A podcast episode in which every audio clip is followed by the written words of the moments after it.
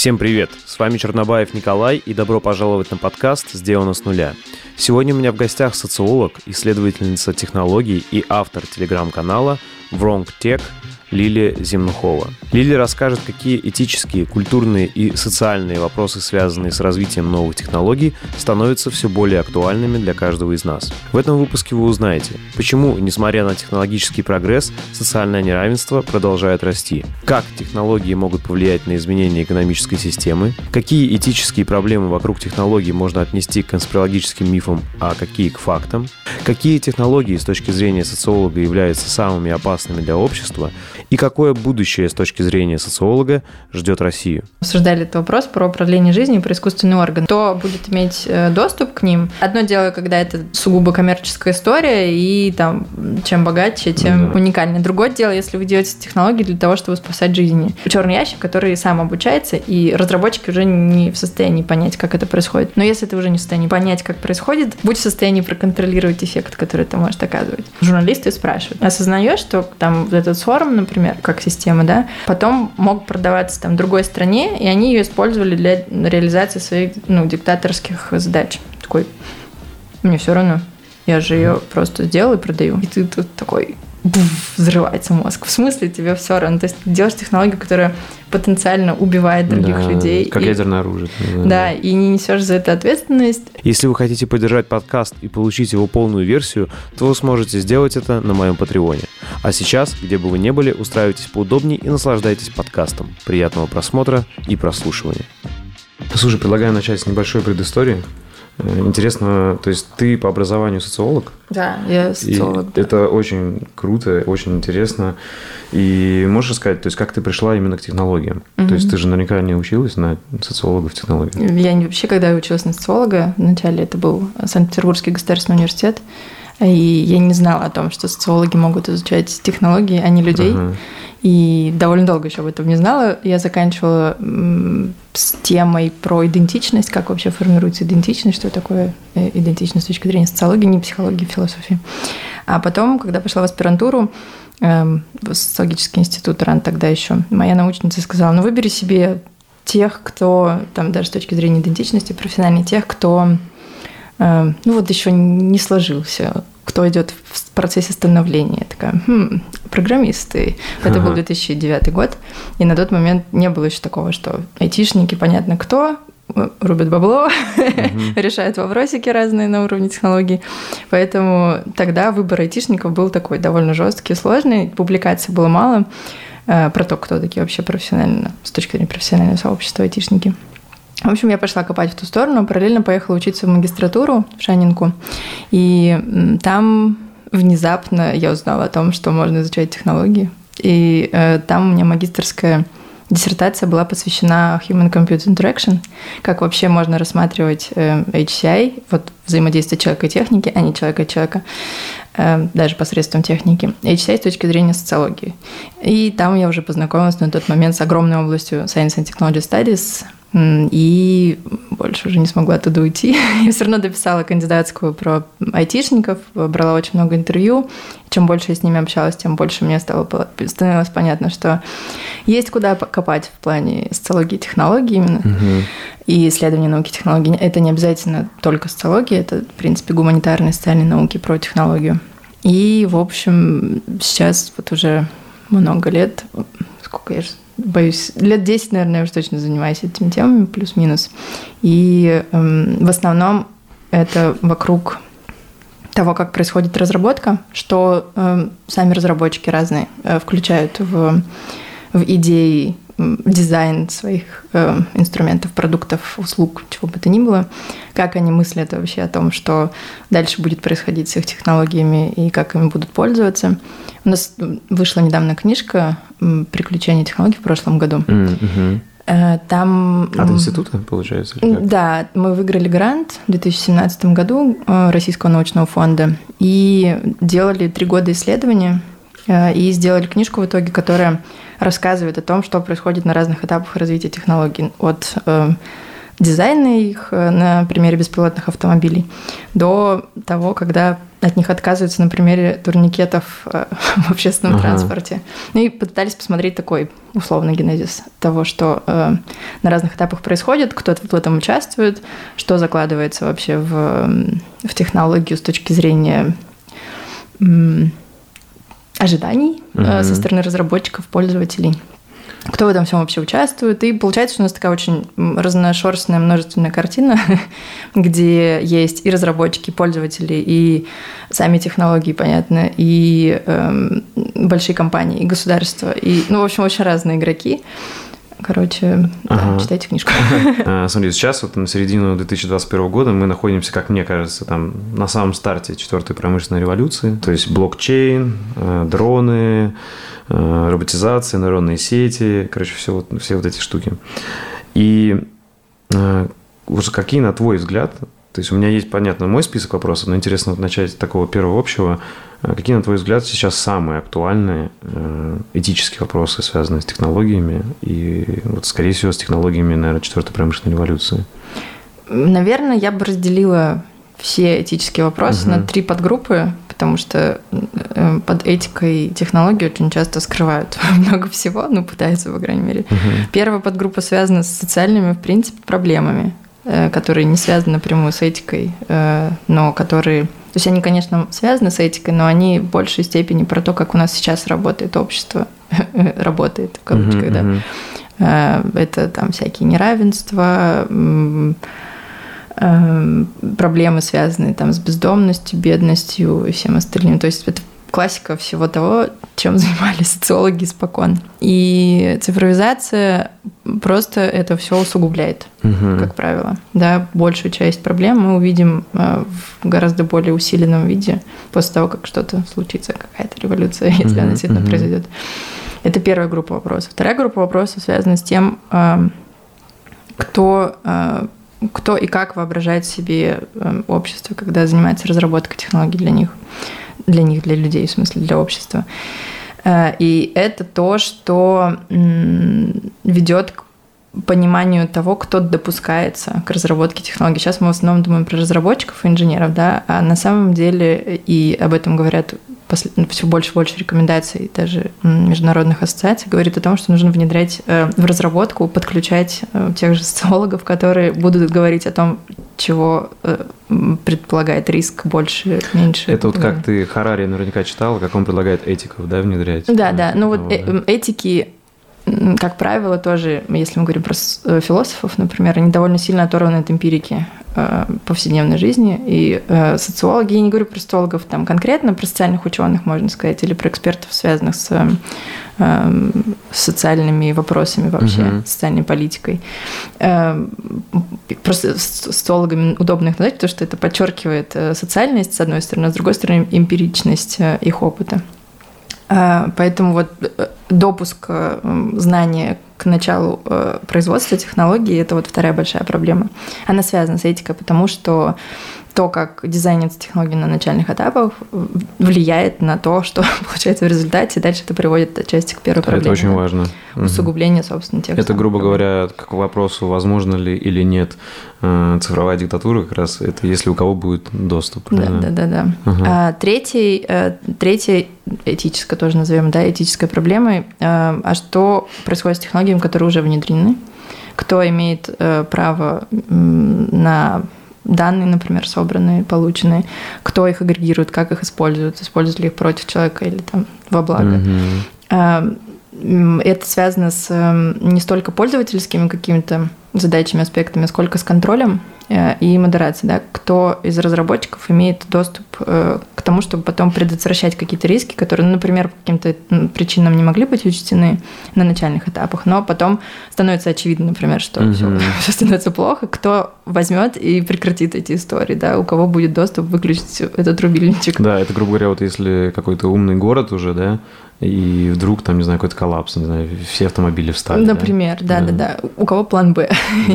и, ага. и так далее. То есть это то, что касается технологий, которые уже внедрены, которым нету э, возможности нет переделать что-то, изменить, но есть э, необходимость контролировать их эффекты. Вот это, на мой взгляд, это три довольно разных. Они понятно, что пересекаются и взаимосвязаны, но они как бы содержательно довольно разные и требуют очень разных мер.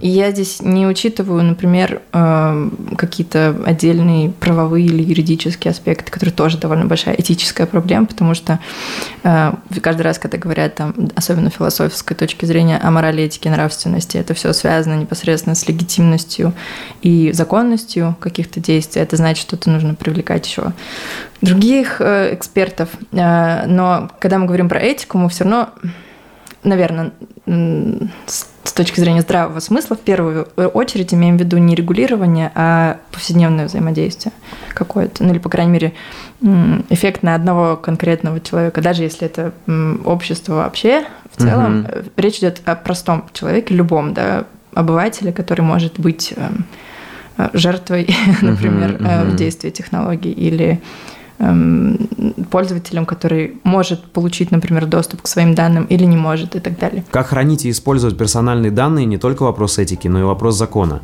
В России действует федеральный закон о персональных данных. Он защищает от незаконного сбора обработки и передачи личной информации в чужие руки. Компании из сферы онлайн-образования традиционно собирают большое количество персональных данных своих студентов. Очень важно хранить их по закону и не допускать утечек. Решение от Selectel помогает компаниям подобрать создать оптимальную IT-инфраструктуру и обеспечить все технические меры защиты персональных данных. На серверах провайдера можно хранить большой объем данных пользователей. Selectel позаботится об информационной безопасности. Кроме соблюдения условий хранения персональных данных, Selectel обеспечивает высокую производительность и максимальную гибкость сервисов. Услуги провайдера подойдут для бизнеса любого масштаба, от небольших онлайн-курсов по одному направлению до образовательных платформ с тысячами студентов. Инфраструктуру можно легко адаптировать под специфические специфические задачи сервиса. Узнайте больше об удобных сервисах Selectel для сферы онлайн-образования по ссылке в описании. А теперь дальше к подкасту. Слушай, вот то, что ты мне сейчас рассказываешь, мне очень интересно все. Прям вот каждая из этих тем. То есть вот если начать с, как ты говоришь, наверное, самое основное, что всегда социологи разбирали неравенство, да? А, вот что я читал по книжкам, я не знаю, то есть мне сложно это проверить как-то вот на уровне науки, да, но мне кажется, это правдоподобно, вот ты скажи так или нет, я читал там Пикетти «Капитал в 21 веке», может, слышала, сейчас читаю «Капитал в огне», «Капитализм в огне» а, какой-то английской писательницы. В общем, э, все эти книжки и другие, и тот же Харари, понятно, хотя он такой популяризатор, но мне кажется, там что-то есть тоже логичное в его рассказах, э, говорят о том, что неравенство продолжает расти расти, и что сейчас в целом оно опередило даже неравенство, которое было до Первой мировой войны, когда были там еще, ну, грубо говоря, цари, лорды, и люди делились на жесткие классы. Это действительно так? Это доказывается, ну, доказано уже социологами? Эм, я, поскольку я не занимаюсь профессионально этой темой, я могу только э, свою угу. как бы субъективную да, оценку да. дать. Да? Э, мне кажется, что качество, э, качество неравенства усугубилось. То есть, когда мы не просто имеем, ну там, классика, да, говорит там о расовом, классовом, гендерном неравенстве, то есть это прям такие э, э, азы mm дифференциации. Экономическое, политическое и так далее. То есть оснований для неравенства очень много, и чем мы дальше, тем их больше. А цифровизация действительно, она мало того, что усугубляет те, которые есть, она создает еще новые. Те, кто имеет доступ, те, кто не имеет. Те, кто имеет возможность контролировать, те, кто не имеет. У кого есть соответствующие навыки, у кого нет. И это такое мелкое дробление. Э, мы оказываемся в ситуации, когда на какие-то классические э, основания для неравенства накладываются еще новые. Они могут быть параллельными, могут быть перпендикулярными, то есть угу. усугублять э, предыдущие и создавать ага. новые. Но общая идея, что вместо того, чтобы решать проблемы, Технологии. И, как, да, да, да, как... чтобы технологии как-то их там э, не, не то чтобы решали, но хотя бы помогали их угу. решать, предотвращать, они в них вплетаются и еще усугубляют, усугубляют еще делают э, ситуацию э, более тонкой в плане оснований, которые еще добавляются, о которых социологи по классике, например, могут не говорить, но потом, когда мы уже оказываемся исследователями конкретных феноменов, ну, например, там, тот же умный город, да, э, какие потенциально опасности или беспилотные автомобили, uh-huh, лучше uh-huh. к ним.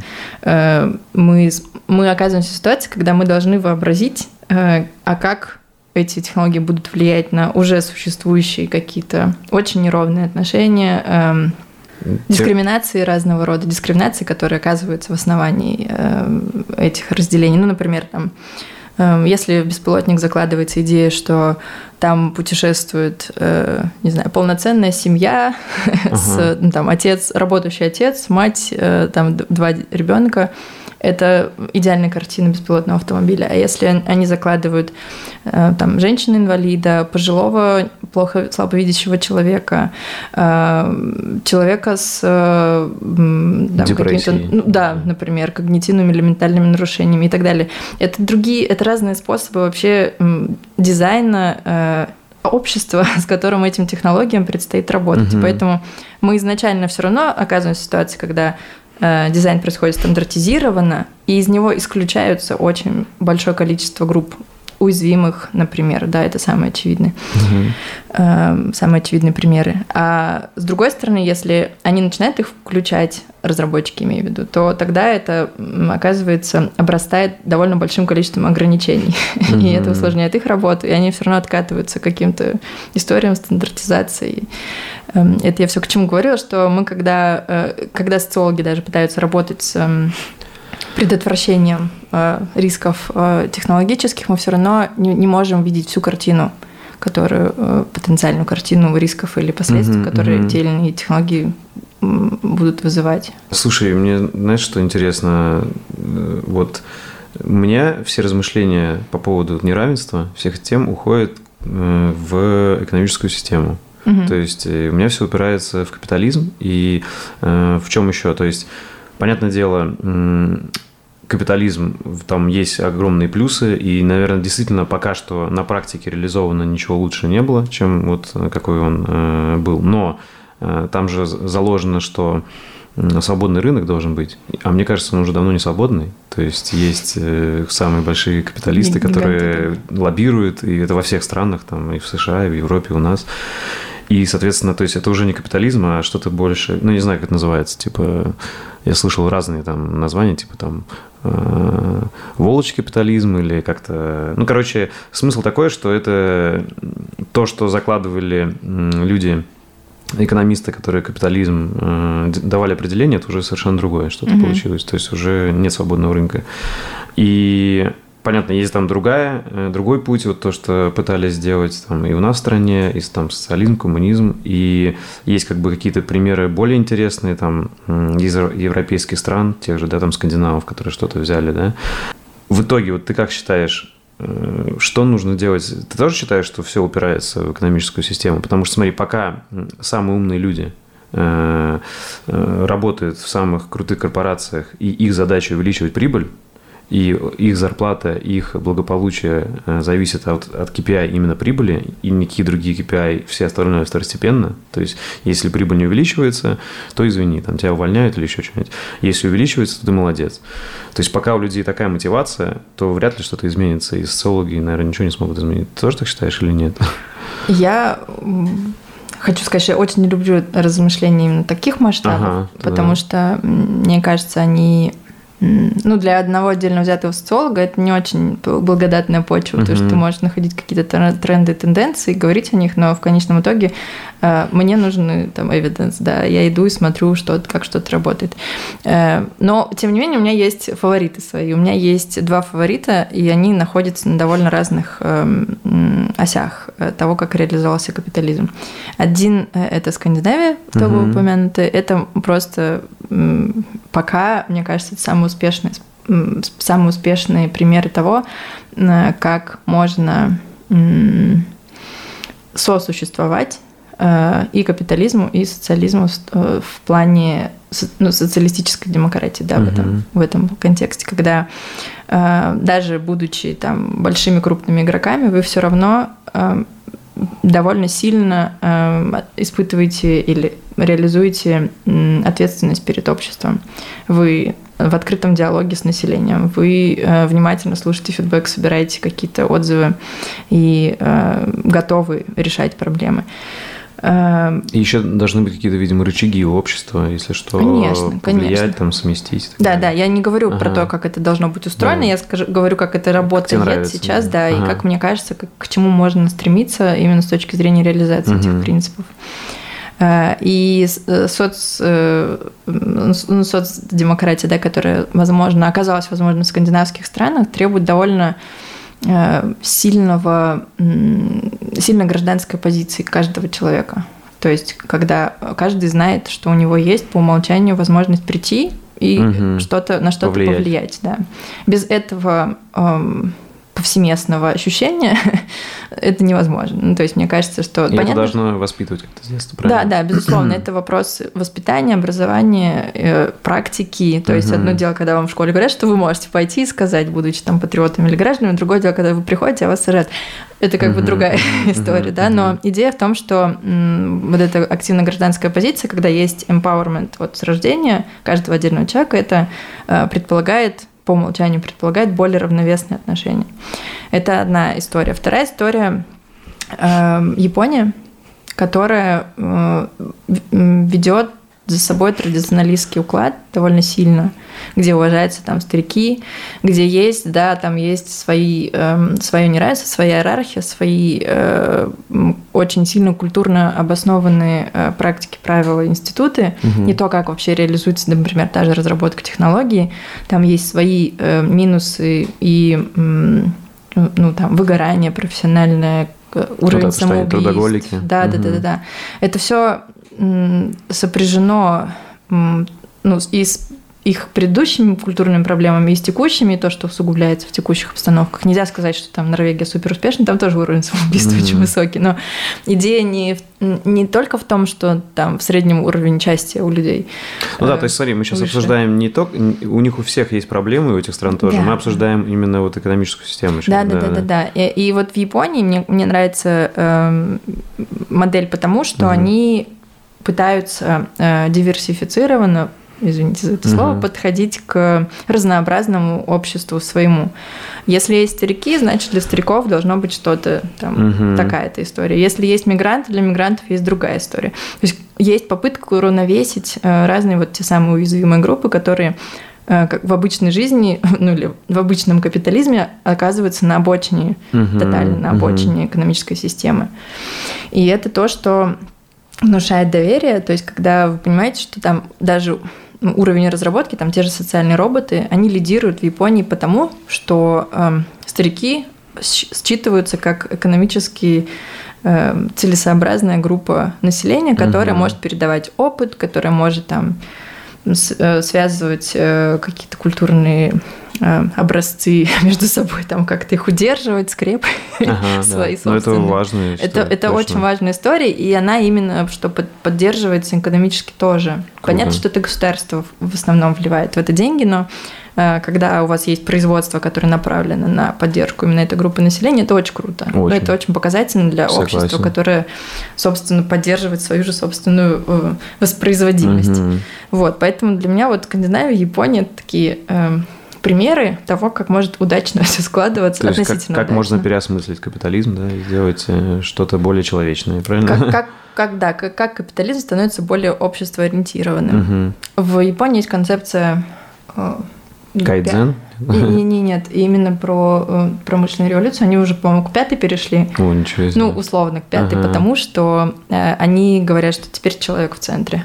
Угу, человек ориентированный. Да, да, да, да, да. И э, человек и общество с их потребностями, сложностями и, в общем, проблемами – это то, на что должно быть на, действительно направлены э, технологические решения. Угу. То есть они пытаются их уже предугадать, и они уже считают там ту же демографию, что вот у нас через 40 лет будет там столько-то, такая-то доля населения с таким-то возрастом, с такими-то disabilities. Угу. Поэтому все, что мы можем сделать, это ну, как бы заранее думать о том, чтобы не сделать там песочные часы, как обычно там говорят, о трудоспособных, нетрудоспособных э, э, слоях или там поколении сэндвич. Короче, э, очень много раз, разных концепций есть социологических на этот счет, но идея в том, чтобы сделать его уравновешенным. Угу. Слушай, а насколько вот ты как социолог считаешь, что вообще реалистично...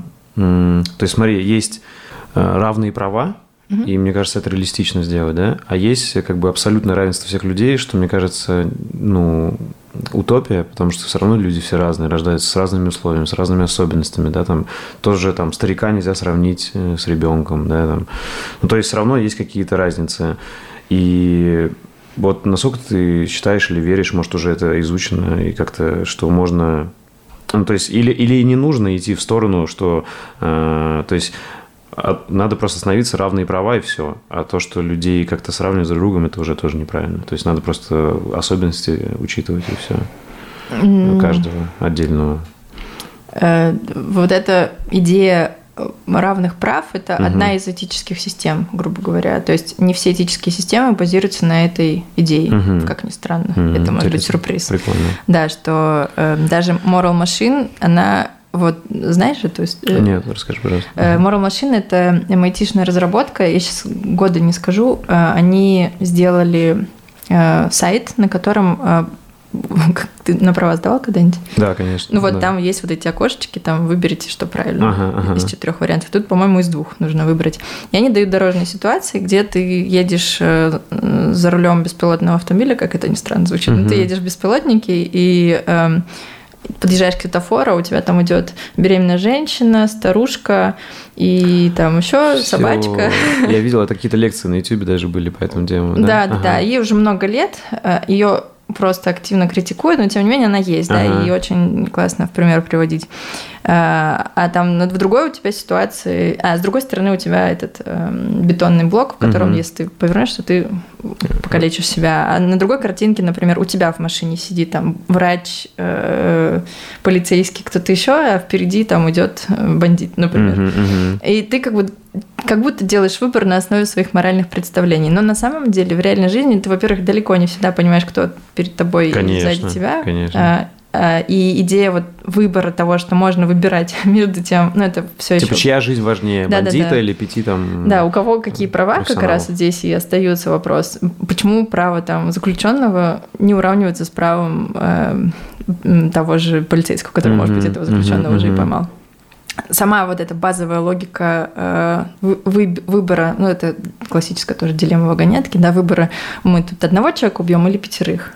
Это что? Это вопрос равенства жизней, э, жизней всех или вопрос прав, которыми наделяется человек благодаря чему-то?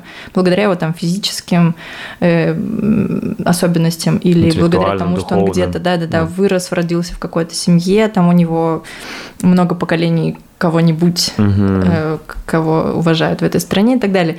Э, эти вопросы в разных странах решаются по-разному. Здесь нет э, никакой общей консенсусной истории, потому что там кантианство, это утилитаризм или э, вот эта идея э, общих прав и свобод. Э, это все очень разные системы ценностей, которые которыми жонглируют, скажем mm-hmm, так. Mm-hmm. И в зависимости от того, кому как удобнее или кому политики что... жонглируют. И mm-hmm. политики, и разработчики тоже. Потому что mm-hmm. когда MIT делают Moral Machine, они как бы признают, что для них базовым, э, базовой идеей оказывается равенство Э, неравенство жизни, но, но э, равенство прав становится под вопросом. И тогда мы, как разработчики, они действительно делают это международным инструментом, и там классно то, что можно, пройдя этот тест, можно посмотреть, как ты отвечал в среднем.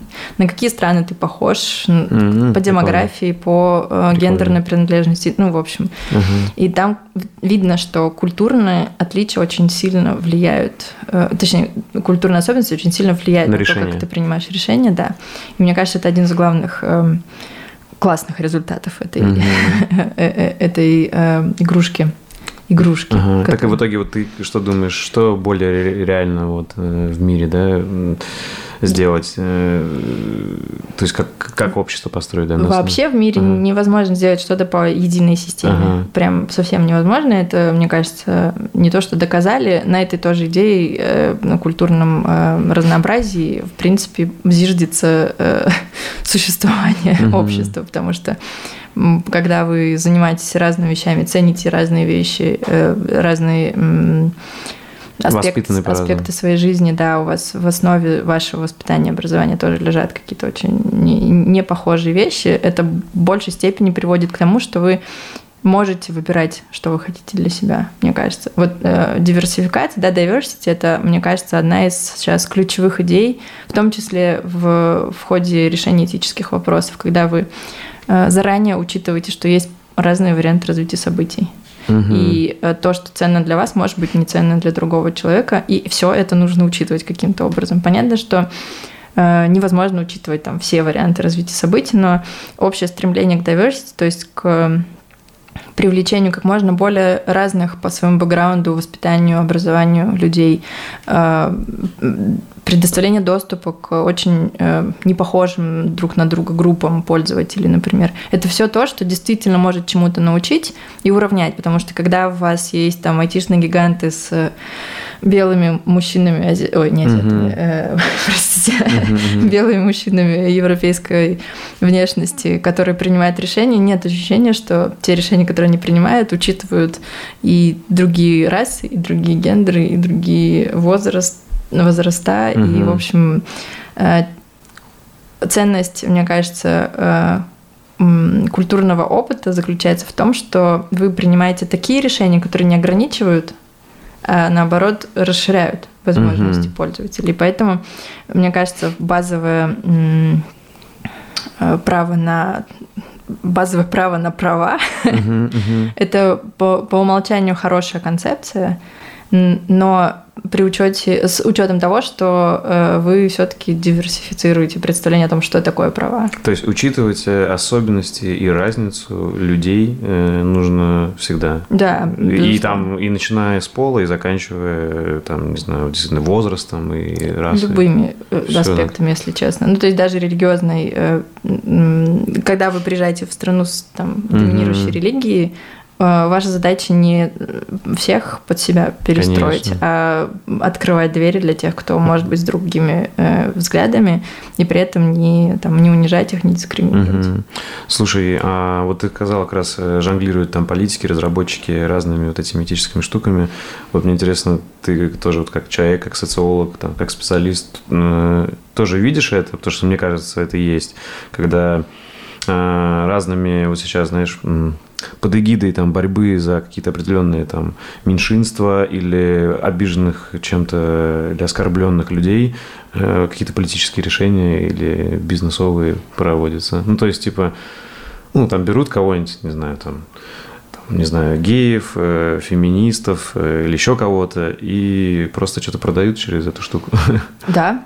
Ну, то есть это всегда да. палка о двух концах, да. И пока, мне кажется, иначе это сделать нельзя, Потому mm-hmm. что у нас ну, пока устроена экономическая система, доминирующая экономическая система устроена таким образом, что все продается. Да, и даже включение ориентирования на уязвимые группы это равно новая целевая аудитория для продаж. Да, да, да, да. да. И это хорошо, угу. потому что, по крайней мере, э, потому что э, эти вещи начинают попадать в повестку. Э, если бы их не э, хотя бы такими способами не озвучивали, то это было бы вообще все еще невидимая история. Ага, то есть можно сказать, что, допустим, вот там все, что произошло с историей там, борьбы женщин за, за права, когда, э, ну, там первые волны феминизма были, да, когда у них появилось право там голосовать и так далее, угу. то это как раз-таки в том числе и благодаря, что начали капиталисты задумываться, что женщины – это большой рынок. Да, да, да, да. да. Это, я Кому говорю, это, пал... что продавать, это да? палка о двух концах, да. Мы можем, мы можем угу критиковать сколько угодно, что вот как же так есть там... Почему у нас до сих пор в магазинах есть одежда для девочек, одежда для мальчиков, но нету никакой там одежды для всех? ну, там, мы, я с ребенком вхожу uh-huh, в магазин uh-huh. и понимаю, что мне нужно, можно пойти в мужской отдел. Хотя почему я должна идти в мужской отдел, а не просто пойти в отдел для детской одежды, например, да? Э, ну, это я так, дурацкий пример привожу, но тем не менее. Все это, эти развлечения будут еще, еще долгое время, и мы можем их критиковать сколько угодно, но во многом благодаря им э, на повестке появляются. И там сейчас plus size, да, размер, то есть uh-huh, крупная, uh-huh. крупноразмерная одежда, или там модели, которые не выглядят как модели, а выглядят как обычные люди. Это все тоже туда же, да. Чем больше это становится инструментами маркетинговых решений, тем больше это становится повесткой э, в обычной жизни uh-huh. и в политической Слушай, а как думаешь, если тоже? посмотреть на это с другой стороны, немножко мы сейчас отошли, мы вернемся к технологиям, uh-huh. просто это интересная тема. Э, ну вот это покритиковать же тоже можно, да, что иногда, мне кажется, это может до каких-то абсурдов доходить. То есть, мне кажется, это нормально, когда есть там и мужская, и женская одежда, и при этом вы, у вас равные права. Просто кто-то хочет идентифицироваться, и, ну, понимаешь, да, да хорошо вот. иметь возможности и, для разных. Да, да, да, и то же самое э, как бы вот э, там, с нестандартными моделями. То есть, э, смотри, точно никак нет смысла дискриминировать да, людей, которые не похожи, но в то же самое время допустим, поощрять, э, не знаю, там, какую-то еду, которая приводит к ожирению, и потом к такому внешнему виду, тоже же неправильно, да? То есть, грубо говоря, да, плюс сайз, не парься, типа, будет так, а то, что у тебя куча болезней будет из-за ожирения, типа, как будто куда-то вынесли за скобки. Здесь мы можем да? вернуться к идее э, права, да, права ага. человека на, там, собственное тело, право на, там, выбор еди, одежды, еды угу, и всего угу. остального, поэтому мы, в принципе, э, ну, кого, говорю мы, э, в цивилизованном обществе хотелось бы, чтобы люди были, в принципе, за любые выборы, персональные выборы человека. Да, и вот тут, мне кажется, можно круто вернуться к технологиям, потому что, смотри, когда технологии в руках какого-то ну, человека более Э, как сказать, э, с большим объемом власти, могущества, то он может эти технологии использовать, допустим, для пропаганды чего-то определенного. Да, да, да. да, да, да и да. как бы тут уже получается неравенство нифига. Типа в стиле, ребята, все можем, можем есть там Макдональдс и, и быть красивыми. Понимаешь, да? Э, ну, к примеру. Это ну тоже грубый пример. Да, да, да, да, да. Тут это вопрос, который возвращает отчасти к разработчикам, да, вот ко второй, той второй части, о чем я говорила, когда а, у вас есть эти гиганты, которые, безусловно, там предоставляют какие-то тренды, которым дальше следуют все остальные компании, ориентируясь на то, что эти, эти гиганты делают рынок, э, то и тренды, за которыми все следуют, тоже оказываются biased, да, смещены. Э, и здесь эм, есть технологическая история, есть, э, я не люблю их делить, но тем не менее, чтобы подчеркнуть их разности, социологическая, ну, социальная, да, угу. я бы все равно социотехническая назвала. Технологическая заключается в том, что Э, вы внутри компании так или иначе принимаете какие-то э, ориентиры на то, чтобы ну, там рыночные, технологические, uh-huh, еще uh-huh. какие-то, которые реализуются потом через алгоритмы. Портрет клиента какой-то ты имеешь? Ну, условно, да. да ага. целевая аудитория, развитость технологий, это все все равно технологические истории, потому что они ориентированы на возможности технологий в том uh-huh, или ином uh-huh. варианте. А есть другая э, сторона, и, и они вот эти первые, они делают рынок э, то, тем, э, которым под который потом подстраиваются другие игроки. Это абсолютно капиталистическая такая прямая зависимость история.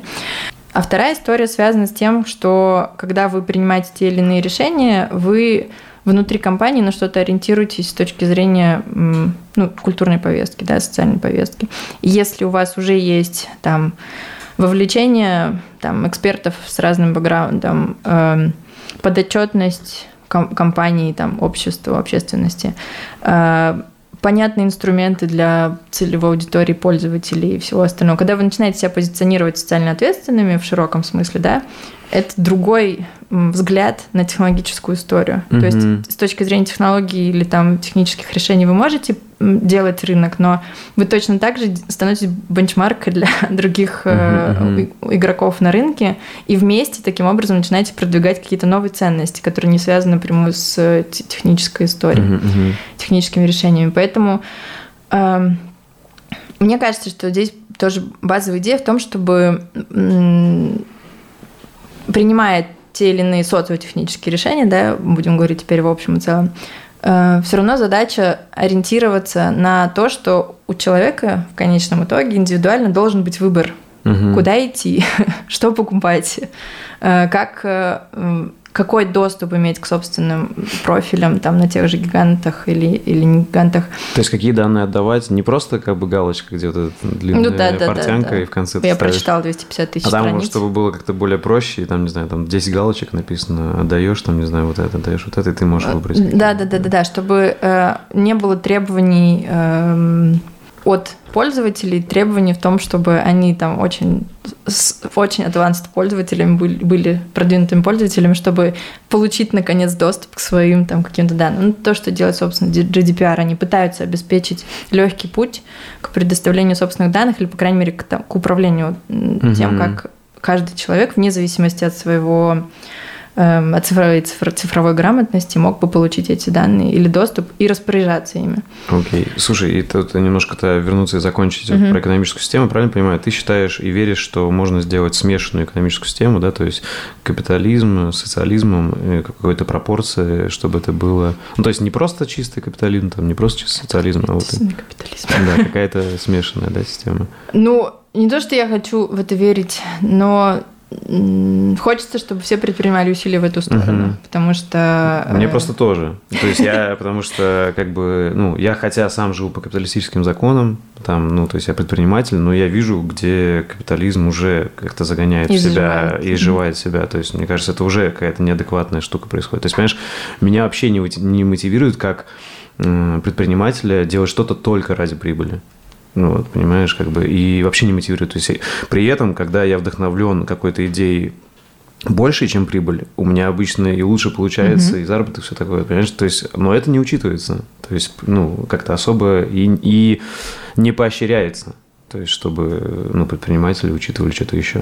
То есть, либо как-то, знаешь, так, типа в кавычках, вот знаешь... Для а, галочки. Да, вот мне интересно тут для галочки тоже с тобой обсудить, потому что я вот что вижу, сейчас очень много, знаешь, допустим, там я вижу какой-нибудь там парень, он типа там, знаешь, там 20-летний парень, типа такой весь современный, умный, он там феминист, там еще что-то, и при этом он там может быть э, за, не знаю, э, там э, смотрит видео-урок какой-нибудь в интернете, там легкий заработок, продюсирование вебкам-моделей там, знаешь, что-нибудь такое. В стиле уже у человека какая-то каша в голове, то есть э, как бы люди, когда называют себя каким-то термином, то есть мне кажется, вообще, в принципе, можно многие термины а, отбросить и просто, как знаешь, как человек общаться и думать на какими-то моральными принципами. То есть нафига ты себя там, не знаю, там кем-то называешь, каким-то модным словом и пытаешься что-то, как бы за что-то бороться, если при этом там ты где-то в корне можешь, э, то есть нормально относиться к каким-то таким вещам в стиле, ну, там, да, продюсирования, там, какое-нибудь интернет-сутенерство или еще что-нибудь. Ну, то есть это как-то очень странно. Э, и, или, или наоборот, знаешь, там какая-нибудь агрессивная, там... Ну, то есть я вижу, в общем, знаешь, как будто куча инфопузырей людей разных, которые им продают какую-то идею, и они радикальными становятся в этой идее, и как бы, а, а, а то, что глубоко в обществе какие-то вещи, э, они на них не обращают внимания или как-то спускают. То есть они борются где-то там на поверхности, все это как бы там где-то на слуху, как будто что-то решается, но в глубине э, то есть, понимаешь, мне не надо называть себя там феминистом, чтобы просто уважать женщин. Я не хочу, как бы, знаешь, там на себя какое-то клеймо делать, я просто уважаю. Вот. Но при этом э, происходит, знаешь, какая-то штука, вот что интересно из этих инфопузырей, мне кажется, если ты где-то там будешь некорректен в высказывании, что-то не там так, не так скажешь, то на тебя там набросится какой-нибудь сразу хейт или там травля, при этом, ну, ты просто как бы сказал мнение, которое отличается от их мнений. Э, и вот мне кажется, это сейчас очень видно, ну, на Западе, э, да, вот со всей как бы, Западе. где толерантность уже, ну, какой-то идиотизм приходит. Да. да, а у нас это только-только начинается, но мне это уже не нравится. Вот интересно твое мнение об этом. А, здесь два аспекта uh-huh. затронул, которые я могу прокомментировать uh-huh. тоже чуть-чуть совсем. Первый связан с, э, ну вот то, что ты говоришь, uh-huh. называешь себя и позиционируешь, эм, позиционируешь как модный там приверженец чего-то, да, а в да. итоге эм, отчасти, мне кажется, это обусловлено тем, что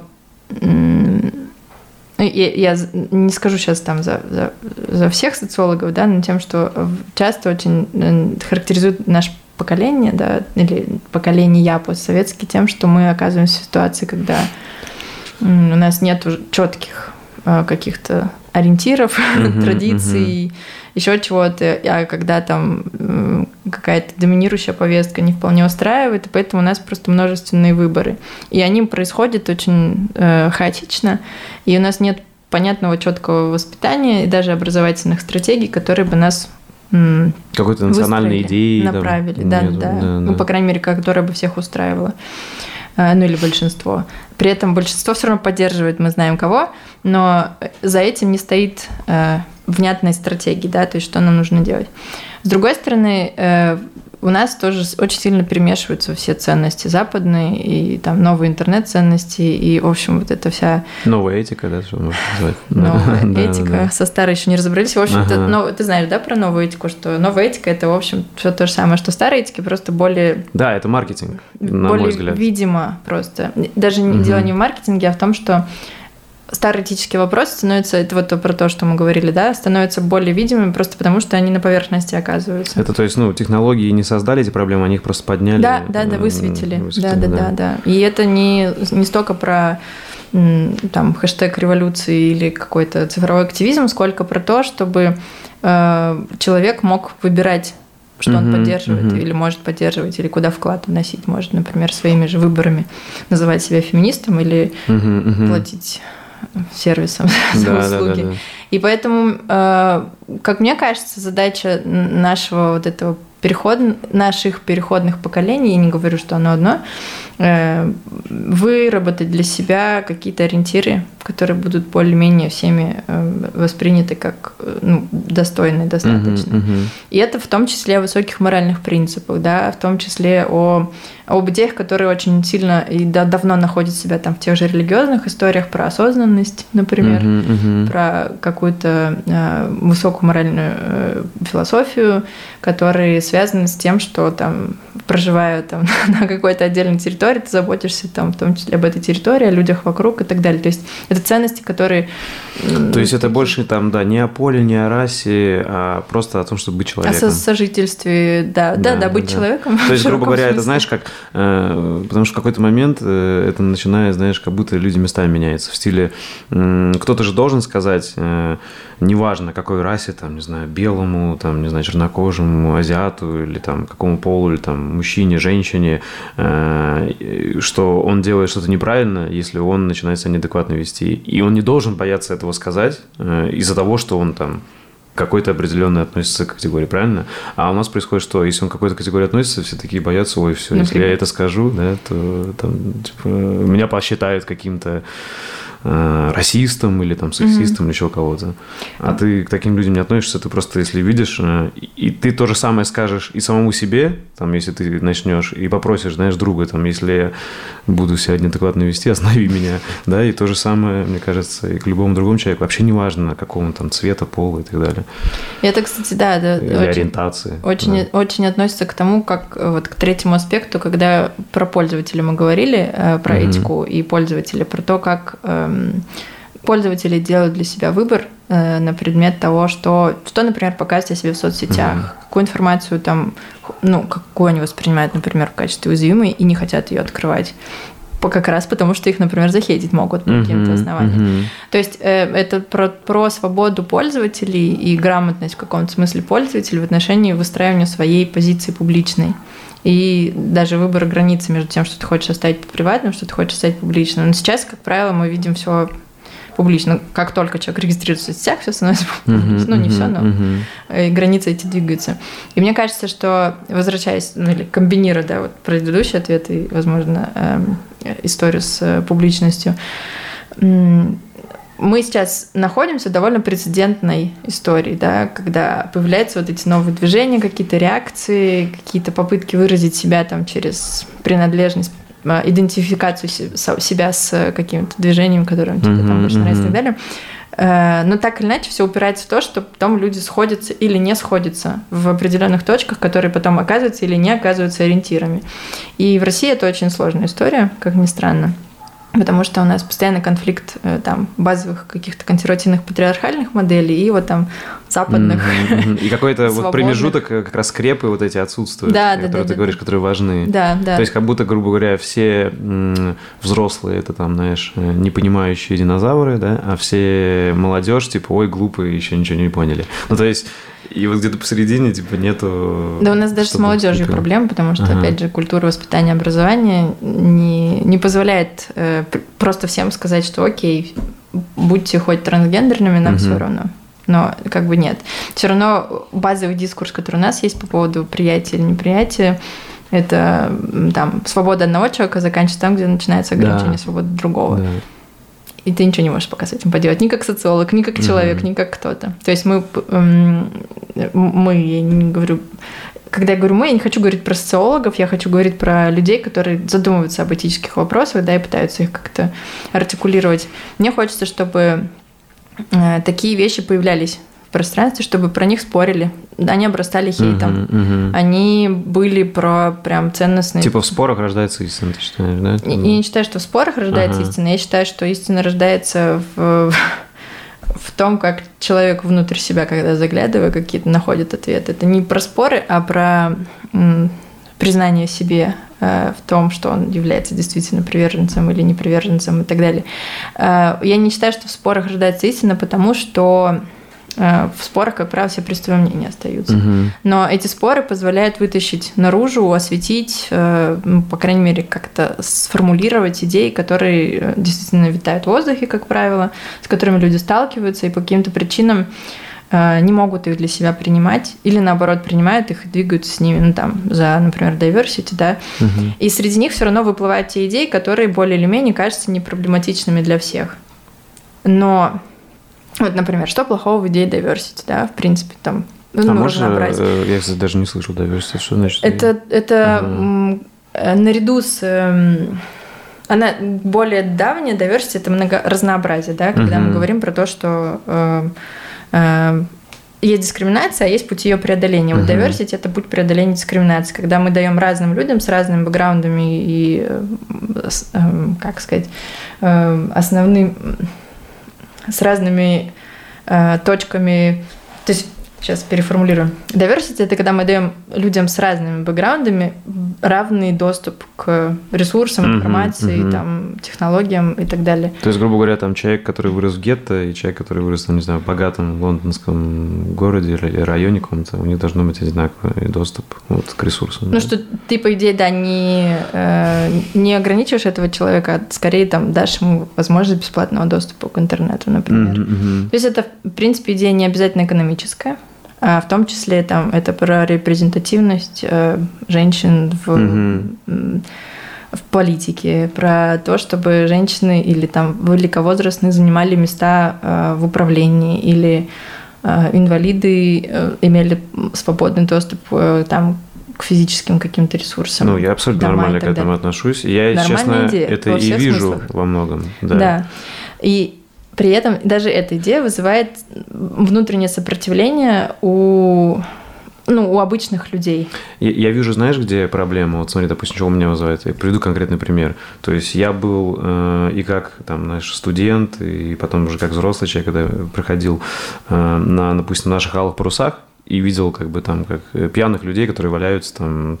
И я, мне не важно, какой у них там пол, ориентация или еще что-то, просто мне это не нравится, допустим, что они там пьяные валяются, бьют, мусорят и так далее.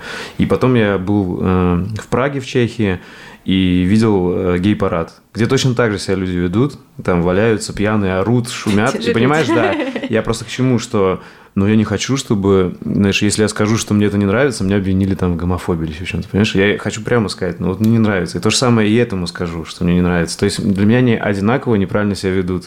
Пьяные, орут, валяются. И неважно, кто... Да, мне не важно кто. Вот, но я вижу проблему в том, что когда какому-то, вот если две одинаковые вещи скажешь тому и тому, то тебя тут могут обвинить в гомофобии. Контекст, Понимаешь, очень да? важен Вот это- контекст, да, конечно, да. да, потому что у тебя, когда ты свое несогласие выражаешь по поводу чего-то, ты все равно в контексте оказываешься очень Конечно. понятным, Да, у тебя да, тоже да. А многие, э, как бы, ну, радикальные люди на этот контекст не смотрят и сразу все, ты против, там, и начнут на тебя какое-нибудь клеймо, там, ярлык вешать или еще что-нибудь.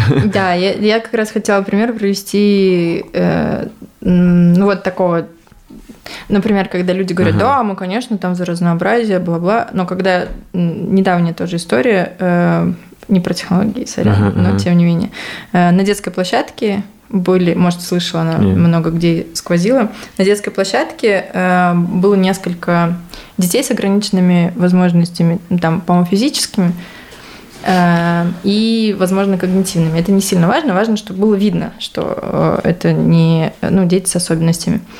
Мамы обычных детей устроили скандал на этой площадке, потому что туда пришли ненормальные дети. Ну, это да, И жестко, это конечно. обросло ги- гигантской историей публичной. Мгм. И это круто, что оно случилось, потому что понятно, что там были и волны хейта, и там очень полярные мнения. Мгм.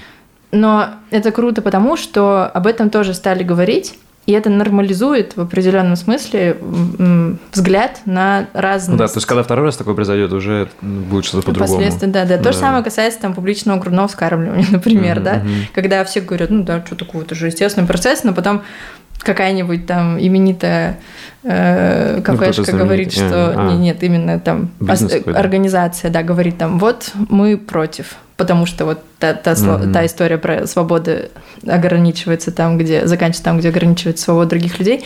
И ты видишь здесь столкновение взглядов, и они не очень разрешимы. То есть в общем mm-hmm. и целом люди за. Но каждая конкретная ситуация показывает, что что-то тут не просто за, mm-hmm. а что есть очень много нюансов. Но чем больше таких историй, вот этих нюансных. Ага, и при этом нельзя выбрать какую-то одну категорию, да, и на них вот супер внимание, и, и только им уделять, а другие обделять, да, потому что, ну, я имею в виду, что, к примеру, те же вот, э, э, вот дети, да, то есть э, кого-то привел пример, угу. это просто тоже дети, к ним надо относиться просто тоже как к детям. Типа а они, почему? они и не надо их как-то не возвышать, не принижать, правильно? Да, почему они не могут учиться там, с, ну, с учетом их особенностей, учиться там же, где учатся обычные дети? Слушай, почему? вот это интересный вопрос. У меня жена как раз учитель младших классов, их там учат вот инклюзивному угу. как раз вот этим всем штукам. Не помню, как правильно называется, но ты поняла, Правильно, да, что... правильно, инклюзивная, да, да. да среда. А, вот, и и, тут просто действительно, вот я, я не знаю, это настолько сложный вопрос, я вот не знаю, как ответить. То есть, как должно быть, э, чтобы у самих детей, дети же жестокие, чтобы сами дети не начали хейтить. Знаешь, почему дети жестокие? Почему? Потому что родители им говорят, что правильно, ага. что нет. Но мне кажется, еще во многих э, они просто могут по телеку что-то увидеть в интернете еще. Да, да, То да. есть я вспоминаю свое детство, я обожаю своих родителей, у них просто, может быть, не так было много времени следить за нами, и мы в основном что-то из интернета, да, ну, не из это... интернета, интернета не было, из mm фильмов, там, из телека узнаешь. Э, да, да, да, это второй да? аспект, который я хотела сказать. Не... Родители, с одной стороны, которые родителей. вот в виде таких э, э, вот, как на детской площадке, а с другой стороны, это публичная медиа. mm И в, любой, в любых формах. Фильм фильмов до просто новостей и то, каким образом, каким вообще дискурсом эти все ситуации обрастают. И это как раз к вопросу о пропаганде. К примеру, как ты считаешь, вот, ну, типа, да, что э, если бы было меньше везде рекламы пива, люди бы меньше пили? Мне кажется, да. Если бы не было там, ну, везде с детства, к примеру, куча рекламы с пивом и так далее. А, то есть, мне то есть, это, знаешь, вопрос к тому, что, типа, это люди сами такие вот хотят э, чего-то. Люди никогда сами не такие, они все равно результат. Да, либо их э, чему-то приучили. Результат того, что где они да, существуют, что они выбирают в качестве ориентиров для себя и что на них влияет Э, деструктивно, что конструктивно. То есть, да, если бы, допустим, вот так пройдешь по району любому, там, не знаю, там 20 ларьков с пивом. Вот если бы за место 20 ларьков с пивом было бы что-то, не знаю, там 20 спортзалов, ну, это к примеру. Это, может, Об этом грубый очень, пример. очень много говорят исследователи, может, город... бы изменилось? городские исследователи, что среда формирует в определенном да. смысле. То, как выглядит твой город, и он устроен, особенно это... Урбанизация, грубо говоря. Да, да? Э, не просто урбанизация, а то, как, как, эм, как вкладываются в среду угу, окружающую угу. среду люди. Там чтят ли они природу или вырубают деревья ради да, чего-то, да. парковка вместо парка, например. Угу. Делают ли они ставку на там развивающие какие-то площадки, спорт, комплексы, еще что-то, еще что-то, или там э, очередной ТЦ. И про это, кстати, много исследований. И, естественно, там очевидно вроде как вывод, но почему-то далеко не знаю убеждать тех, кто принимает решение, что чем более разнообразная у вас среда, тем как бы уровень стресса, там, преступности и всего остального ниже. Это вот как эта теория разбитых, разбитых окон? окон да, да, да, да. Ну, грубо говоря, да. Идея, да, как раз в том, что среда формирует человека тем способом, которым э, человек может себя в ней находить или не находить. Понятно, что там, у людей есть выбор там, уезжать куда-то, да, но не у всех есть такой выбор, конечно, поэтому конечно. ориентироваться на принятие решений там городского, технологического, любого. То есть, уровня... это, грубо говоря, знаешь, там, насколько вина человека, который там стал бандитом, э, если у него там все вокруг бандиты, и он вырос в таком районе, то есть, насколько это личная его вина, либо все-таки это вина ну, общества? Вероятность да? повышается, но мы никогда не сможем сказать, насколько. Ну, да, ну, да. Но, ну, тем не менее, обратные примеры, да, все время показывают позитивную динамику, хотя конечно. это тоже далеко не всегда гарантия. То есть, понятно, что да, да, мы можем видеть зависимости или там степени влияния, но... Это, кстати, о предиктивной полиции, вот, о, технологиях, да, возможно ли она вообще или это миф, вот ты как считаешь? Что, типа, можно ли... То есть это настолько сложно, мне кажется, вот действительно... Грубо говоря, э, в современном мире, если сделать предиктивную полицию, то это надо прям все гетто пересажать, да, там, или да, да, да, да. И это же тоже неправильно вообще. Это, это абсолютно, да, про, про то, что э, установки, которые существуют э, сейчас у полицейских, которые тоже люди со своими да, установками, да, да, да. убеждениями и стереотипами, они просто воспроизведутся в, в технологиях и меньше шансов у человека будет себя как-то контекстуализировать, угу. да, рассказать, почему он так сделал, что произошло, и вообще относится, имеет он к этому отношение или нет. Поэтому, мне кажется, это если хоть какое-то э, социальное явление, вот полисинг, например, да, кажется противоречивым, его не надо цифровизовать. Ну вот mm-hmm. просто не надо, mm-hmm. потому что либо вы сначала разберитесь с этими противоречиями и ну разберите их там на очень четкие понятные факторы, а потом пытайтесь там как-то частично, может быть, рутинизированные практики, например, э, автоматизировать. Но не надо делать систему, которая будет просто включать в себя все ваши же предубеждения, стереотипы, статистики, которые, понятно, тоже смещенные по разным параметрам. Так, а, слушай, ну, похоже, все так и идет по этой дорожке, потому что, смотри, э- Э, то есть у меня вообще ощущение, что у нас сейчас технологии гораздо более сильные, чем наше развитие, как, знаешь, среднего человека, если взять там вот всех, вот толпу людей, там, не знаю, там 7 миллиардов поделить, э, и вот какое среднее, то есть, мне кажется, технологии опережают уже. И то есть я к тому, что э, если выдать все эти технологии обычным людям, а и необычным, кто могут управлять другими, то это неравенство точно разлетится ну, на очень огромное. Ну, то есть те, кто с технологиями умные, богатые, это будет уже, не знаю, другой вид людей. И те, кто там с технолог... без технологий и бедные, э, или с технологиями, но которые не знают, как ими воспользоваться правильно и что из них извлечь, то это будет вообще другой тоже класс людей какой-то. То есть я не очень поняла, боюсь, твою да. мысль, но идея, может быть... То есть, ну, смотри, грубо говоря, как ты считаешь, возможно ли такое совет? До этого, как всегда, технологии спускались вниз какие-то, да, потом там, там, не знаю, там мобильный телефон сначала появлялся только у богатых там или mm-hmm. у военных, а потом вот он у всех, да, там то же самое там, ну, с какими-то другими технологиями. Но возможно ли, что, вот как, как ты сказал, если к примеру, сами в себе не разобрались, но сделали технологию там предиктивной полиции или там, не знаю, технологию которая будет э, действительно продлевать жизнь там очень сильно. Но если эти технологии будут доступны только ограниченному количеству людей, вот я об этом говорю, mm-hmm. то что будет? И, то есть, и они, будут ли они тоже спускаться вниз? А если это очень дорогие технологии? И, не знаю, вот мобильные телефоны тоже вроде сначала были дорогие, э, но они не настолько, знаешь, как сказать, сложные и не так много влияют, э, наверное, на вообще на все, как вот на продление жизни или посадить тебя или нет э, из-за каких-то твоих убеждений. Да, тут, конечно, про все технологии однозначно нельзя сказать, потому да. что ты сам говоришь, они очень разные. Мы как раз недавно угу. в подкасте Бумаговском обсуждали этот вопрос про продление жизни и про искусственные органы. И у меня самый первый вопрос, кто будет иметь э, доступ к ним, если это одно дело, когда это там сугубо коммерческая история, и там чем богаче, тем да. и уникальнее уникальный. Другое дело, если вы делаете технологии для того, чтобы спасать жизни угу. по квоте, например. Там человек, которому нужен там сердечный имплант или там угу.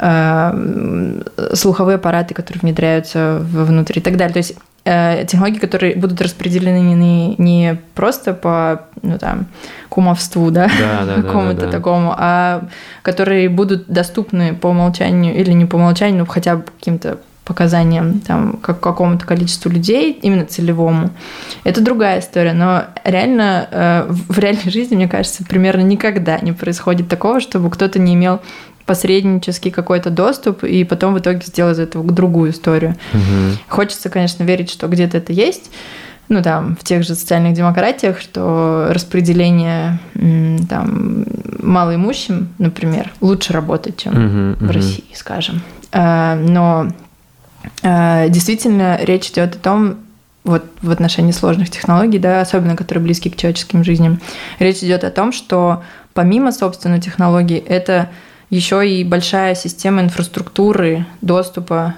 То есть мало того, что вам нужна, нужна сама технология, нужны люди, которые будут иметь возможность с ней работать, а, да, обслуживать ее, поддерживать, обновлять. Потому что да, мы знаем, да, что да. у нас тут с обновлением вообще большая беда, в принципе. Мы не успеваем, как ты сам тоже угу, говоришь, угу. за технологиями, и это нормально. То есть мы, мы, мы не будем в, в, в рамках человеческой жизни, мы не, каждый отдельный человек не сможет следить за всеми технологиями, уж тем более за их обновлениями.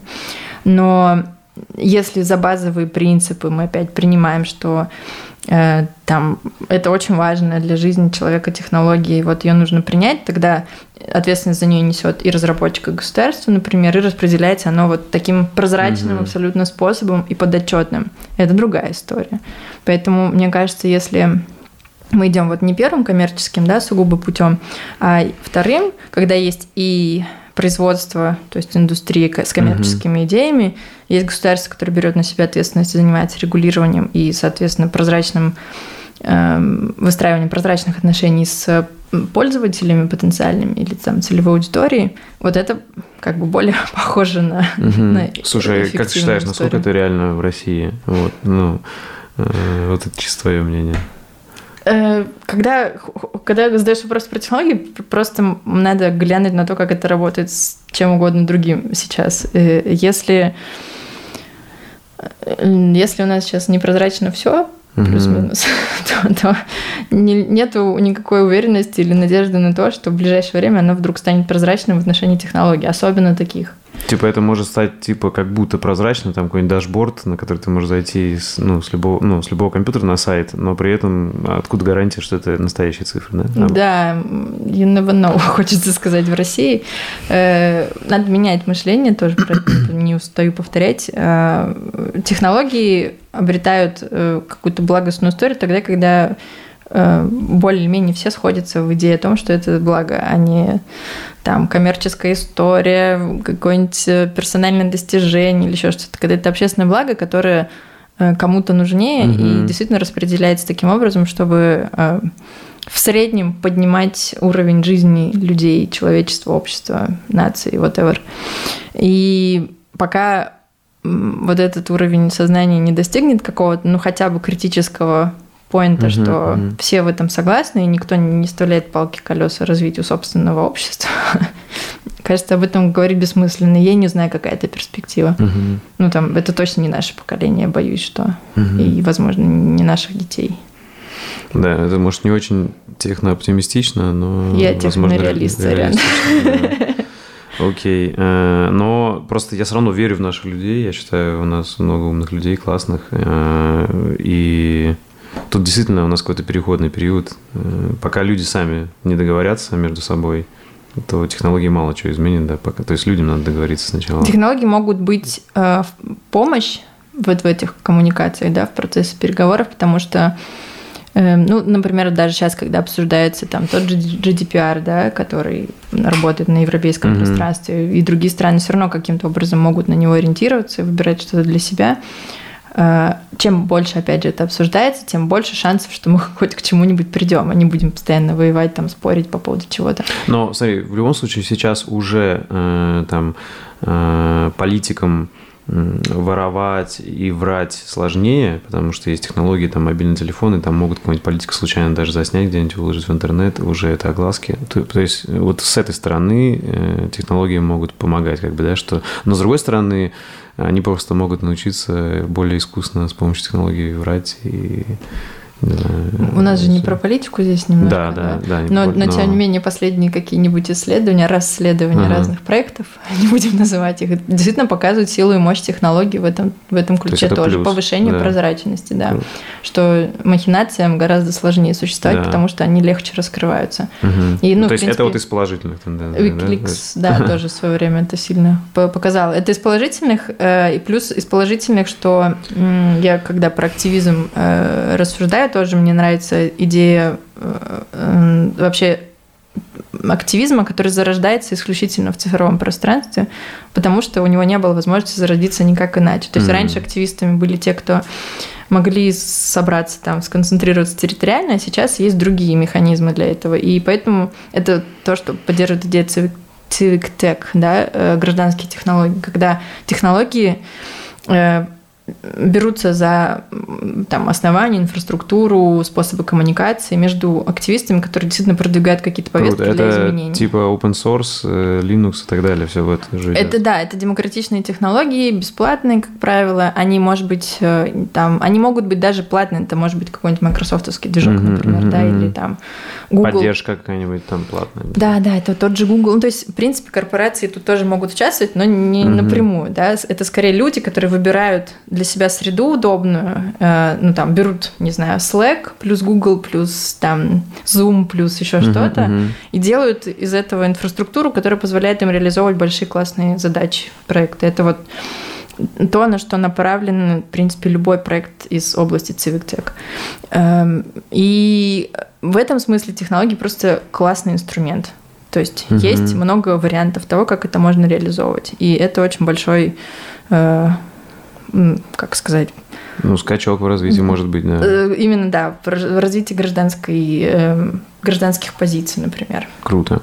А какие современные технологии э, ты считаешь самыми опасными? Вот, если они что- что-то пойдет не так, да? Вот из названия вашего паблика Wrong Tech, да, типа, когда технологии пошли. Да, что-то идет не так, да. То есть, э, вот какие ты считаешь вот реально из всех вот что можно... То есть, не знаешь, что-то интересно, чтобы ты немножко раскрыто сказала, где, вот на твой взгляд, э, какая-то конспирология и мифы, а где, на твой взгляд, действительно опасность? Да, потому что сейчас тоже вокруг этого, знаешь, там, особенно с вакцинацией, с, э, с коронавирусом, столько всяких появилось э, конспирологических теорий, да, э, где люди как-то кусками вырывают. Э, Вот интересно, что ты считаешь действительно опасным, Вот можно начать с такого. Возможно ли, на твой взгляд, цифровая диктатура или нет? Да, безусловно. Ну, возможно, к сожалению. То есть, э, наверное, даже не про технологии конкретные будем говорить, да, там не блокчейн, потому Мгм, что сама мгм. по себе технология, опять же, смотря к кому в руки она попадает, и от этого зависит, в общем-то, что в итоге с ней может приключиться. Но цифровая диктатура не сейчас родилась, э, не вот, не там даже в ближайшие пять лет. Э, Есть книжка «Битва за Рунет», знаешь такую? Э, Э, Что-то слышал, Там по-моему. есть интервью с... Ее написали два русских э, д- журналиста, журналистка Солдатова и Солдатов, и неважно, Мгм, потом мгм, посмотришь. Эм, И они показывают, как вообще Рунет развивался как, как сфера. И у них там есть много интервью с теми, кто стоял у истоков. И самое, на мой взгляд, или мне персонально дикая э, история была с тем, как они пытались выяснить, как разработчики относятся к потенциальным своим технологиям с точки зрения там, их, например, рисков или как они могут навредить. И э, журналисты спрашивают, там, ну вот ты осознаешь, что там вот этот форум, например, как, как система, да, э, потом мог продаваться там другой стране, и они ее использовали для реализации своих ну, диктаторских задач. Такой, мне все равно, я же ее просто сделал и продаю. И ты тут такой буф, взрывается мозг. В смысле тебе все равно? То есть ты делаешь технологию, которая потенциально убивает других Да, людей. Как и- ядерное оружие. там, да, и не несешь за это ответственность. Э, И получается, что как бы до сих пор эта история не про ответственность разработчика. А, В большинстве случаев. Особенно если речь идет о гостехе. Ну, Мгм, вот прям таком. Э, Это вообще не про не про ответственность разработчика, это про реализацию заказов. И это самое страшное, что есть в технологиях, мне кажется. Ну, то есть это даже не зависит от того, какие именно технологии здесь сейчас. Это вопрос в том, для чего они делаются и как они потом будут э, Использовать. использоваться, да, кто, кто будет страдать, грубо говоря. Есть э, как бы один из базовых вопросов, кто будет платить за, ну, кто будет нести ответственность за там аварии, еще что-то там, например, в беспилотных автомобилях, да, там все сразу начинает разбираться государство, разработчики, пользователи, страховые, то есть это прям смесь. Но есть и более жесткие технологии, которые никогда не доходят до края, ну, там, обычного человека, военные технологии, например, мы про них вообще ничего не знаем. Мгм, мгм. И это как бы самая опасная история с точки зрения того, что ни у кого нет возможности на них повлиять. Мне кажется, вот можно вот эти технологии сдвинуть в самый такой край опасных. А, а вот э, пиар, пропаганда. Это другой то- край. Ты, тоже их при- туда. Это другой... Нет, это не туда. Нет, это не Ага. туда.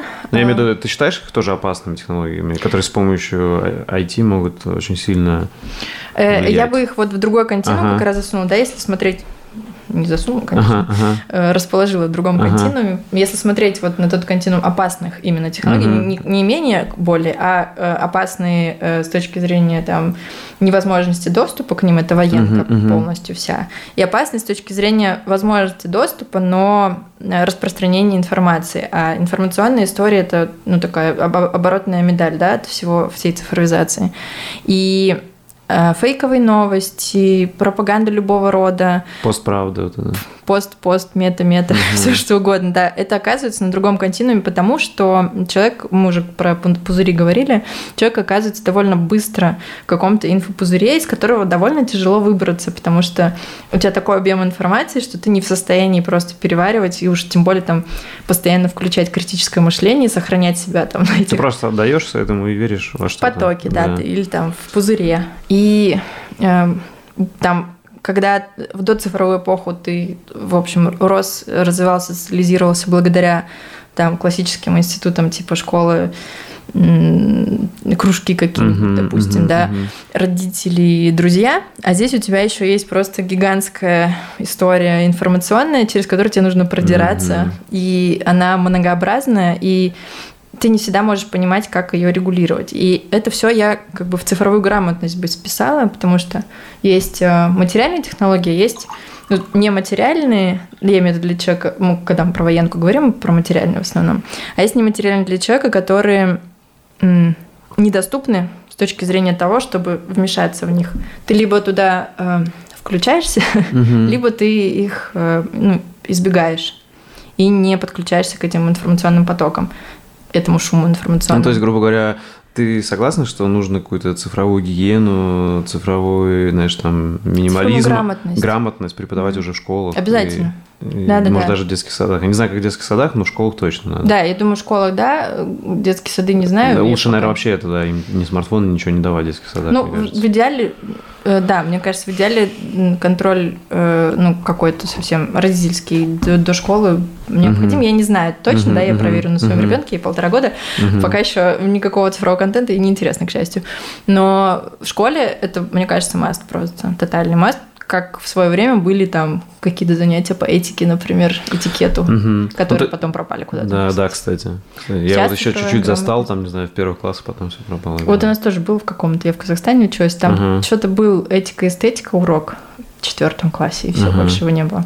Но мне кажется, это супер важные скиллы. Понятно, что сейчас вот... Это как раз э, о чем сейчас все задумались, софт-скиллы это все называют, да? Тоже опять, ну, можно Софт это не про это немножко. А, ну, это же тоже один из, как ты общаешься в обществе, мне кажется, это тоже можно отнести. Э, да, но про цифровую грамотность я не вполне про общение говорила, а про то, чтобы критически воспринимать контент, научить, учиться разли, рас, ну, да. различать там э, фейковый, не фейковый. Критическое учиться, мышление, грубо говоря. Учиться Все. искать там первоисточники, угу. анализировать, э, отбирать для себя там э, подтвержденные, неподтвержденные источники угу, и так далее. То есть, угу. мне кажется, это не, про коммуни... не столько про, про коммуникацию тоже, про цифровой этикет, это туда же, но важнее гораздо э, понимать, как устроена вообще угу. вся эта... То есть угу. осознать, что ты в пузыре, и да, понимать, да, как да. из него выбраться при необходимости, если тебя там...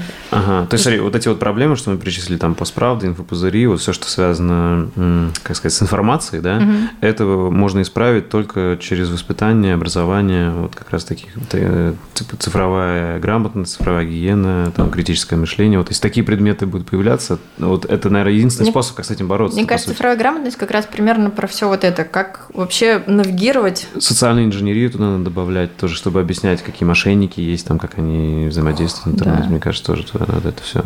Э, а. да, но это, мне кажется, в общем и целом будет попадать под то, как различать фейк, например, и правду, как проверять источники. То есть это вообще про формирование э, знания именно и, внутри. И вот. мышление в целом. Да, да, да, да. Мышление направлено на попытку раскрыть формирование знания в интернете. То есть угу. на то, как, как вообще навигировать, да, как себя, как ориентироваться в этой среде. Угу. Это про то. Мне кажется, вот все, о чем ты говоришь, я просто, наверное, туда включаю, может быть, ага. не проговаривая. Ага.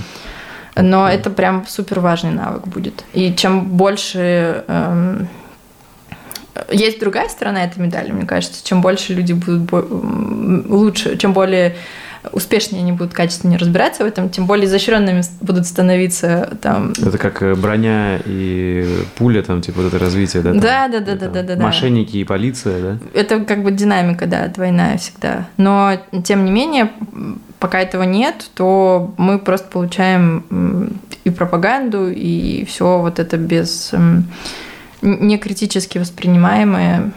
Ну да, человек просто верит какому-то определенному. Я прочитала в интернете, называется. Угу. Или увидел по телеку, то же самое. Да, да.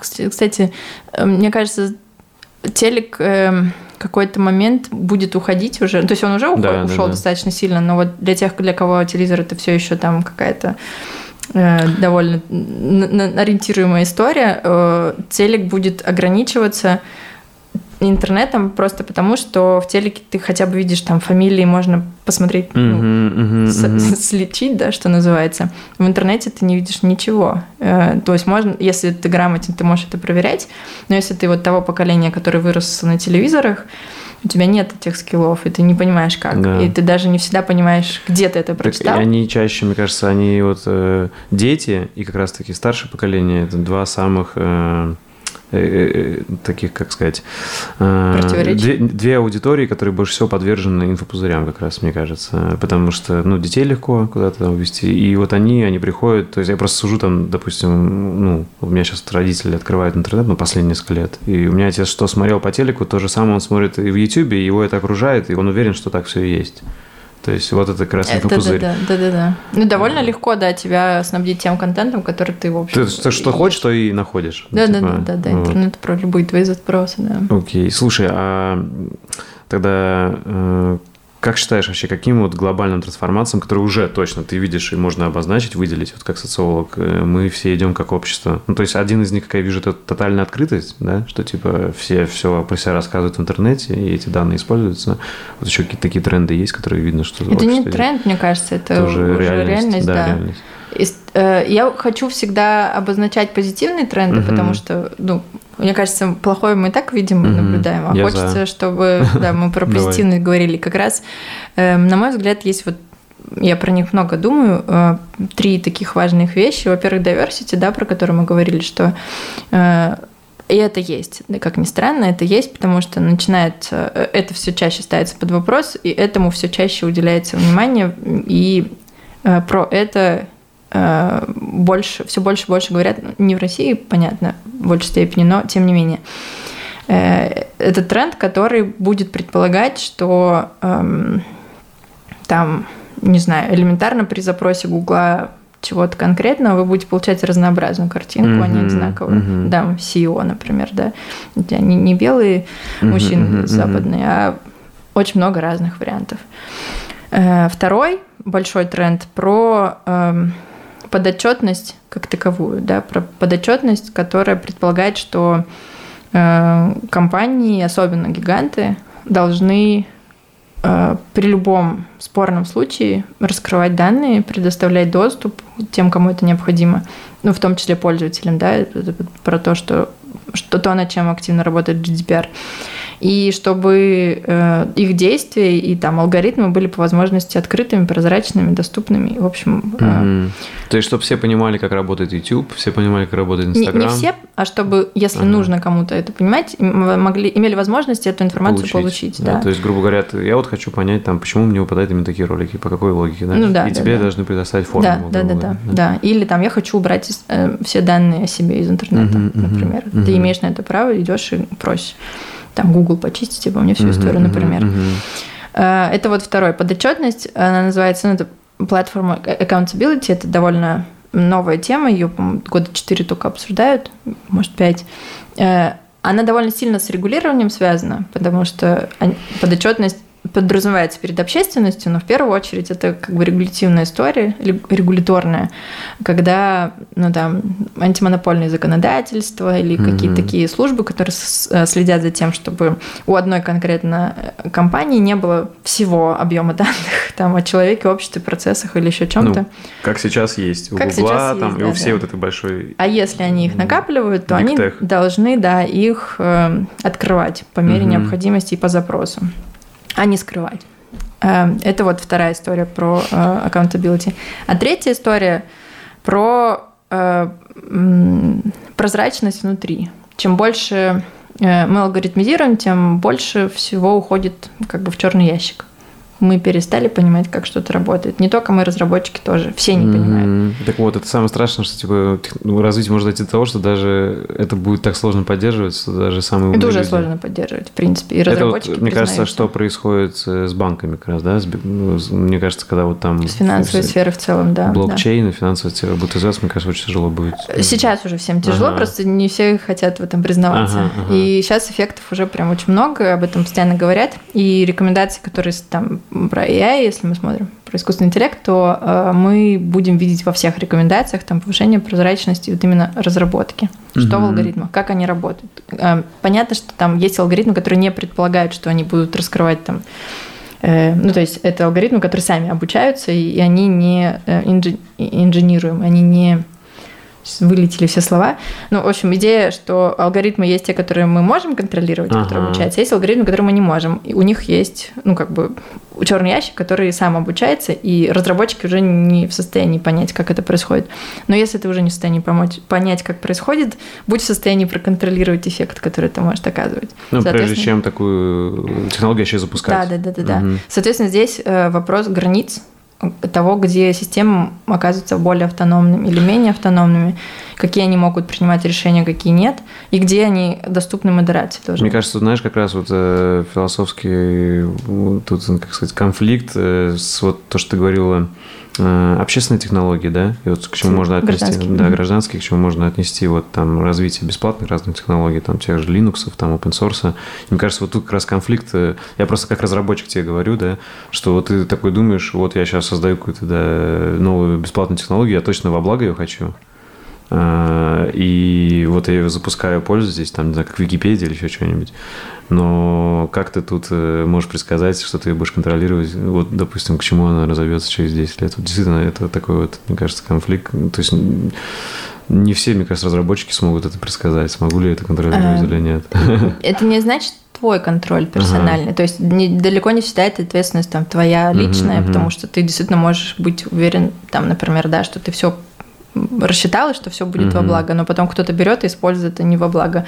Это скорее э, про то, что повышается, должна повышаться общая идея э, профессиональной культуры, когда вы друг друга в том числе контролируете. Не контролируете mm-hmm, там, mm-hmm. Ну, там, ты облажался, а скорее там смотри. То есть, грубо говоря, вообще, если разработчики начнут задумываться об этических вопросах, это уже, уже большой шаг вперед. Да, да, это да. повышение качества, в принципе, цифровых технологий, с которыми потом, с которыми потом сталкивается пользователь отдельный. Mm-hmm. И когда там ты отдельный разработчик э, заинтересован в том, чтобы твоя технология ни в коем случае там не нанесла вреда, означает, что ты в среднем поднимаешь уровень разработки всего сообщества. Угу. И, и эта тенденция, она есть, в том числе э, с этических сторон тоже, потому что я люблю тоже 2018 год приводить в качестве примера, потому что это год, когда появилось пять этических комитетов в пяти гигантах. Круто. Неважно, что там половина ага. из них потом перестала работать, ага. где-то возникли конфликты, но сама идея институционализировать эту историю, сказать, что мы сейчас занимаемся этичной разработкой, или пытаемся заниматься, или, по крайней мере, эти вопросы пытаемся решать, это очень важно с точки зрения, э, опять же, вот появления такой э, интенции, да. Угу. Ты не можешь делать все, что угодно, ты должен делать то, что будет, по крайней мере, не противоречить каким-то, ну, базовым благам, да. Короче, главное, чтобы это не было для галочки, чтобы это О, реально да. продолжалось. Ну, с этой для галочки, это, да. да, это уже другая большая история. Слушай, а вот что думаешь, нейромаркетинг ты относишь к каким-то как раз-таки непозитивным трендам? Вот ты сейчас перечислила, потому что, смотри, большие данные собираются, в основном они у корпораций, ну, у государства, у корпораций, и это уже используется, это можно наблюдать даже как вот очень умные люди, э, там, врачи, психотерапевты, допустим, вот Андрей Курпатов работает со Сбером, да, по сути, он тоже работает над нейромаркетингом, чтобы лучше продавать. То есть э, я к тому, что умные люди идут э, к тому, чтобы лучше продавать. То есть тут уже какой этический вопрос – что маркетинг может развиться до такого, что не только тебе будут показывать что-то релевантное, а у тебя будут создавать, э, ты еще даже не успел подумать, но у тебя уже создали какое-то желание что-то купить, и ты это купишь. Э, у тебя, ты знаешь, грубо говоря, какой шанс не купить, и что вообще становится с капитализмом, э, когда Не то, что там клиент всегда прав, а он всегда хочет то, что хочет заказчик, грубо говоря. Потому что, ну, такие инструменты в руках, да, когда твою психологию и алгоритмы знают тебя лучше, чем ты сам. Два аспекта. Да. Во-первых, нейромаркетинг в этом смысле вообще не новая история, потому что uh изначально вся реклама направлена на это примерно. Плюс-минус. Uh-huh. Вся, абсолютно. Uh-huh. Да, у нас были еще когда на этапе курсов там по социологии рекламы, э, это настолько очевидно, что ты такой, вроде как, да, всю жизнь так и было. То есть неважно, там, на самых начальных этапах или позже. Понятно, что там сейчас нейро когнитивными всякими достижениями, это все тоньше и тоньше да. история, но базовая идея, что вся реклама, какая бы нативная она ни была, она направлена на вот это. Психологию, на... построена да, да, да, да, угу. да. А, второй аспект, э, который тоже касается рекламы и а, взаимодействия специалистов, например, да, с Курпат. У меня э, неоднозначное впечатление по поводу него, но uh-huh, как бы uh-huh. умолять его достоинство мнение. нельзя, да. да. да. А, мне кажется, этично с точки зрения профессиональной какой-то истории было бы разделить истории эм, э, как бы строгого, строгих маркетинговых инструментов и научных достижений. Mm-hmm, потому что mm-hmm, в любых mm-hmm. практических прикладных таких проектах все равно есть какой-то contribution в академическую область. Если ты открываешь эту часть истории, ну, не открывая, например, индей какой-то, да, ну, ну или делай это патентом, как, как не в России это принято, но тем не менее, э, ты контрибьютишь в исследование, в общем-то, в там тот же нейрокогнитивной истории тоже. Mm-hmm. И если эта информация становится открытой, у нее есть потенциал дойти до обычного человека, и у, у обычного человека есть потенциал э, узнать о том, как это работает, и не Быть вооруженным. ловиться на эту удочку. Да. Как бы, да. Но это вот идеальное uh-huh, развитие таких uh-huh. технологий, мне кажется. Потому что одно дело их использовать и использовать их как черные ящики, опять же, не раскрывать ничего, а другой вопрос, эм, э, возвращаемся да, к третьему принципу прозрачности, насколько любой пользователь будет иметь возможность получить информацию о том, как это работает. Ну да, то есть я могу быстро сейчас нажать какую-нибудь кнопку, и чтобы мне реклама не работала на меня, да? Пока да, не, чтобы пока у пользователя могу. был выбор, да, сейчас угу. нету в большинстве случаев. То есть он есть, но тебе нужно настолько заморочиться, чтобы там как-то подключить настройки, что-то сделать, ну там или Не каждый сможет, да. То есть, соответственно, вот этот ты тренд видишь все-таки тоже из опасных, что маркетинг может просто, ну, это знаешь, как...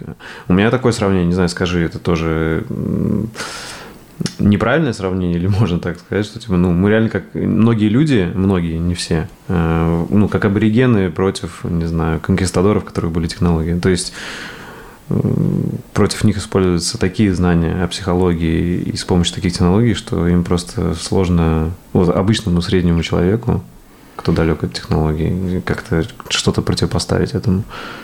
Эм, мне здесь хочется сказать, опять же, да, про пример скандинавских стран, где есть общая национальная идея повышения грамотности uh-huh. ever. Ну, то есть в том числе цифровой грамотности. Я не знаю, с первого курса класса у них школы или нет, эта идея есть, но у тебя есть много возможностей пойти и узнать. Угу. И ты не лежишь там на печи, получая влияние всего на себя, а как бы формируешь свою гражданственность. И вот это, мне кажется, отчасти про это. Если э, страна заинтересована в том, чтобы ее население было ну, там, продуктивным, эффективным, не только в капиталистическом смысле, а там в гражданском, чтобы там угу. просветление, благо, бла-бла, э, то ты как страна принимаешь, ну, как государство принимаешь решения, направленные на повышение там локальные какие-то решения, на повышение общего уровня грамотности, в том числе цифрового. Если ты в этом не заинтересована как страна, то ты ничего для этого не делаешь, но, но появляются там гражданские технологии, угу. низовые инициативы разного рода, которые в этом заинтересованы. И тут э, тоже э, то, что ты наблюдаешь там э, как э, обыватель, да, или uh-huh. там программист, да, с бэкграундом программиста, э, ты видишь это все равно вот перспективе своего пузыря, да, угу. и своего взгляда на то, как это могло бы быть устроено. Но у больших технологических идей цифровых всегда есть какой-то бэкграунд государственный, угу. индустриальный, угу. еще какой-то. И поэтому мы можем, как пользователи, выбирать, прорываться туда или нет.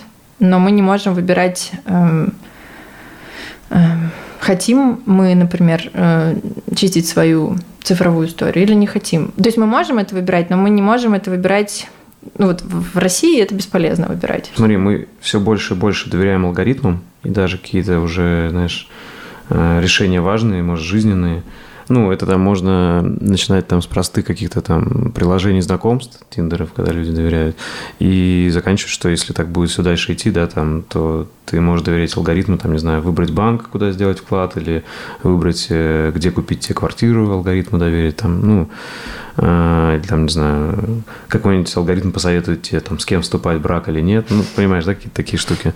Э, просто я к тому, что тенденции какие-то идут доверие алгоритмам, и ты видишь тоже в этом опасность, что мы можем так расслабиться, типа все доверяться алгоритму, тоже опять же потерять какое-то критическое мышление, а те, кто этими алгоритмами управляют, те могут какие-то решения тоже проталкивать. Там, ну, понятно, могут быть безобидные какие-то с одной точки зрения, типа в стиле, что тебе купить, да, алгоритм советует, а может быть что-то уже важное, там, за кого проголосовать, там, не знаю, еще что-нибудь.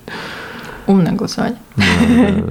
Э, это тоже про критическое мышление. То есть, угу. мне кажется, я сейчас очень странную да. вещь скажу, но мне кажется, что уровень критического мышления никогда не был так высок, как он сейчас высок. Угу.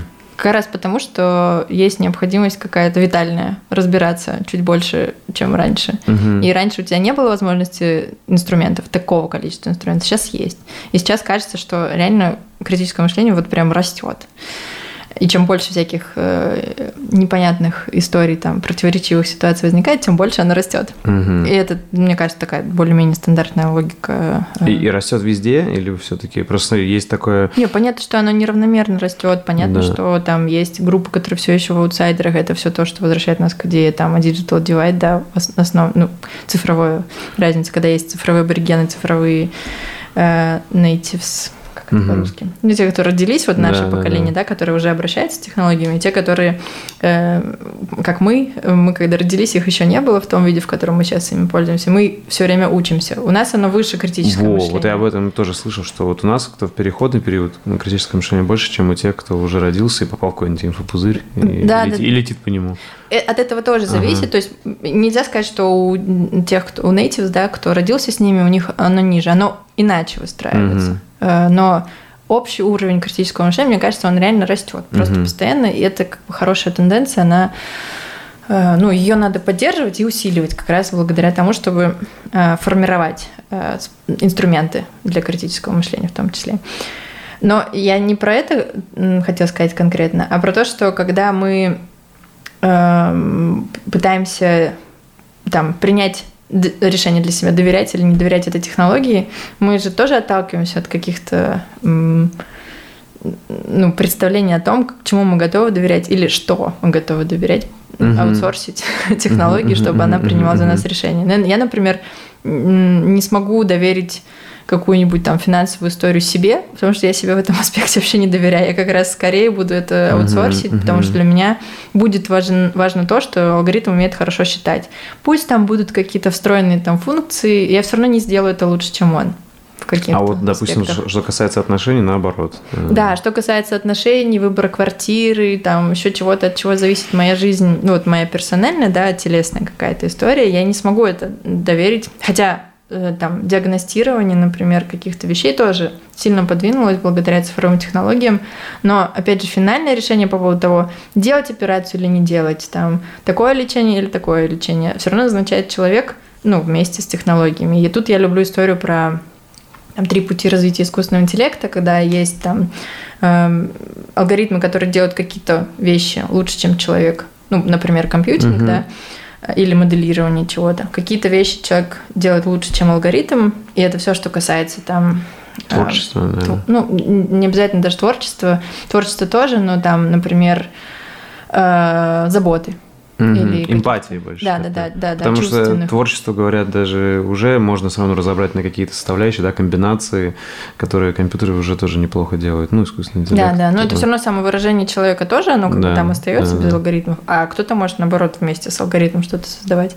И есть третья область, где человек и алгоритм взаимозаменяемые. Вопрос только в том, где находится граница принятия решений, граница автономности, собственно, алгоритмов. И вот здесь, мне кажется, это вот как раз здравоохранение, например. Угу. Или там создание новых лекарств, или еще что-то. То есть это все не отдается на откуп алгоритмам. Это все идет как бы рука об руку с человеческими решениями, контролем.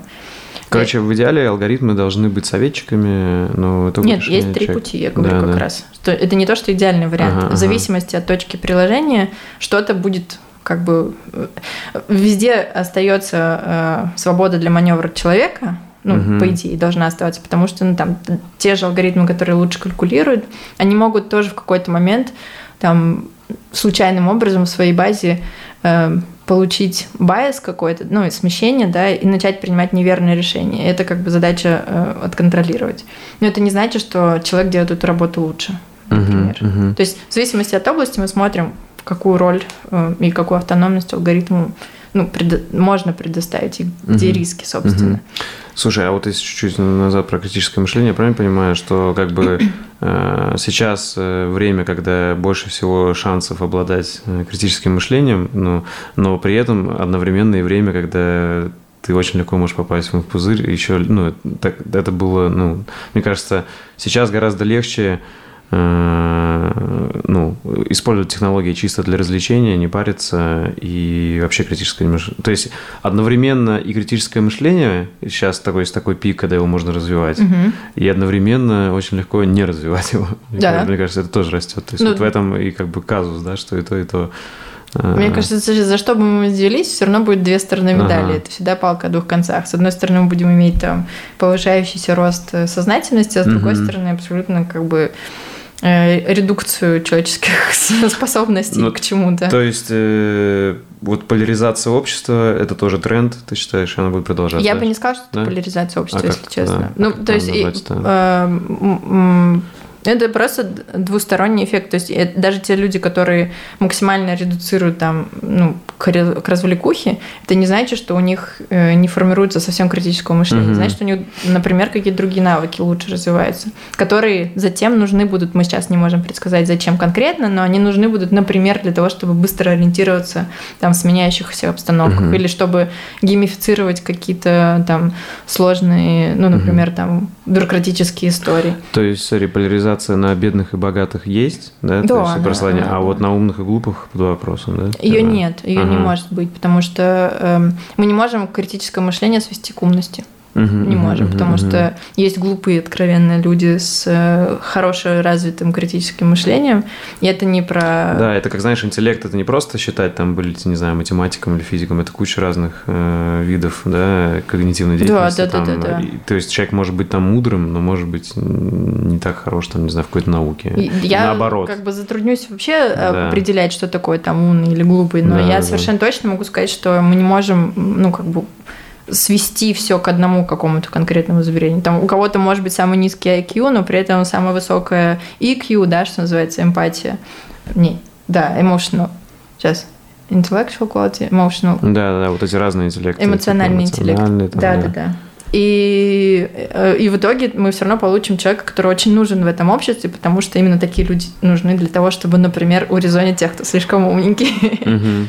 Слушай, тогда получается насчет э, доверия алгоритмам, то есть тебя это не пугает. Думаешь, в принципе, все нормально, да? Мы будем использовать, скорее всего, алгоритмы э, по Я назначению, думаю, как советчиков. Разум... Больше, да. Но... Как советчиков и как, где они могут э, там, в своей сфере быть лучше, чем люди. Хорошо бы, чтобы так было, ага. да. То есть мне кажется, что... Э, ну вот тоже здесь любимый мой пример, когда... Э, самолеты, автопилоты, ну, даже современные автопилоты, им не доверят э, совершать полет от начала до конца самостоятельно. Потому что есть пилот, который сидит в этом же самолете со своей семьей, со своим каким-то там жизненным э, бэкграундом тоже, который должен принять решение э, о взлете и посадке и посадке в критической ситуации, uh-huh, например. Uh-huh. И это не то, что доверят самолету в ближайшем будущем, ну, довольно большом.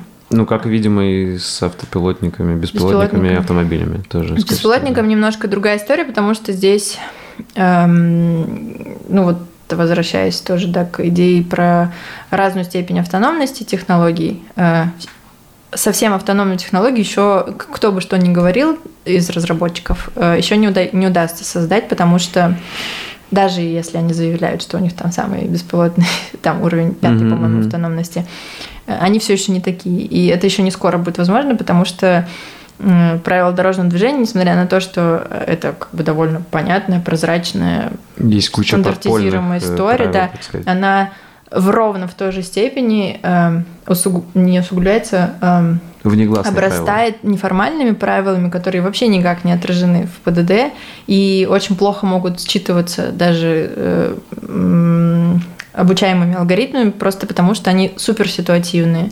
И очень много зависит от э, негласных там, договоренностей, коммуникации, То есть ты считаешь, э, ближайшие, там, не знаю, лет 50 вряд ли будет уже Ну, 50 может быть, может угу. быть, 20 точно нет. Угу. Мне кажется, дай бог к нашей старости ага. что-нибудь доделают, но э, это же еще и как бы не универсальная история. То есть, если мы можем более или менее универсализовать э, ПДД там повсемирно, то мы не сможем их универсализовать с точки зрения негласной коммуникации, потому что э, само собой разумеющиеся какие-то истории будут разниться в России и в Калифорнии, там, в деревне и в городе. И это всегда такие нюансы, что, мне кажется, это невозможно, в принципе, алгоритмизировать. Угу. Тогда, слушай, а как считаешь, какие ближайшие 10-20 лет э, технологии уже точно станут повсеместными, вот которые сейчас только зарождаются или еще там в начале? А, и это сильно изменит нас. Как думаешь, вот что точно уже будет через 20 лет? Ну, понятно, это Для меня индикатор, прямой индикатор – это рутинизация. То есть ага. все то, что можно рутинизировать, все нужно, нужно рутинизировать. Там кассиры, где ага. они будут оставаться как опция, но, мне кажется, они довольно сильно бесполезны. Ага. Там как их диспетчеры, ну, уже сейчас тоже массово ага, заменяются. Ага водители, про них очень много говорят, но вот те, которые, например, стандартными маршрутами ездят э, или на полигонных историях, или на выделенных линиях, why not? Ну, то есть там минимум вообще коммуникации угу. такой... Э, а, то есть беспилотники именно эти, как они? Маршрутные. Маршрутные и дальнобойщики, думаешь? Да? Дальнобойщики, да. Вот, ага. вот это тоже довольно простая история, когда ты просто едешь по трассе. Ну, то есть берешь и меряешь на историю того, как ты сам себя в этом ведешь. Ага, ага. Едешь ты со скоростью там 120 и едешь. Угу. Ну, едешь то есть ты думаешь, километров. у нас э, через 20 лет может появиться уже смешанное, то есть такое дорожное движение, когда есть там какие-то беспилотники небольшие, да, какие-то общественный транспорт, рутинные, не знаю, рутинные, или да. дальнобойщики, но все остальные обычные. Да, да, да, да, да. Ну, это э, тоже, может быть, не российская история, ага, потому что ага. не такой большой стране. Ага, Хотелось бы, чтобы это было, но, но не так будет, мне кажется. Это там, где, скорее всего, мало движений. Там в Австралии, например, я, мне, мне прям кажется, что это довольно быстро может сформироваться. А, Какие еще технологии, да, думаешь, вот уже да. точно ждет? Эм, Какие-нибудь э, диагностируемые штуки, то есть те, которые работают на диагностику чего-то в любом виде, ну, от браслетов до uh-huh. ну, каких-то пластырей, например. Эм, вообще все, что касается здравоохранения, мне кажется, очень бодро сейчас развивается. Какие-то отдельные истории, там, от инсулина, например, до слуховых аппаратов каких-то особенных, они вполне могут. Только там, насколько я знаю, тоже проблема вот с этими монополистами, короче, которые Везде. что-то изобрели, какое-нибудь лекарство и да, да, да, это цену ставят огромную. Я не говорю, да, что это все сразу mm-hmm. одномоментно придет, но это то, у чего есть большой потенциал развиваться, потому что понятен спрос, понятно э, потенциал регулирования понятен, то есть не значит, что он будет реализован очень эффективно, тем не менее. Эм, мне кажется, меньше всего возможностей э, автоматизироваться у образования культуры.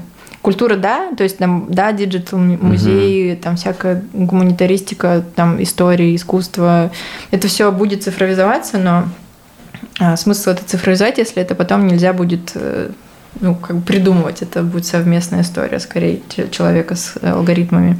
Образование тоже это не автоматизируемый процесс, потому что а, образование угу. это не только про информацию, а про воспитание, про взаимодействие, социализацию.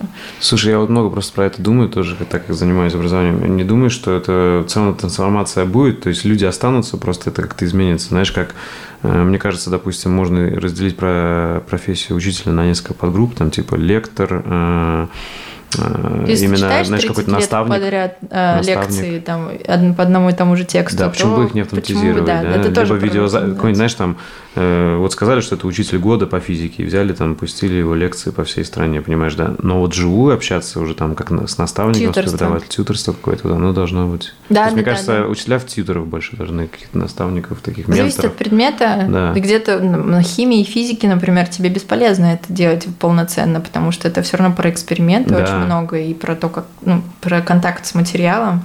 Но, но сейчас же в основном образование построено на теории, а не на практике. То есть Жаль. редко... Я помню просто времена, когда мы что-то делали, мастерили да. и делали опыты.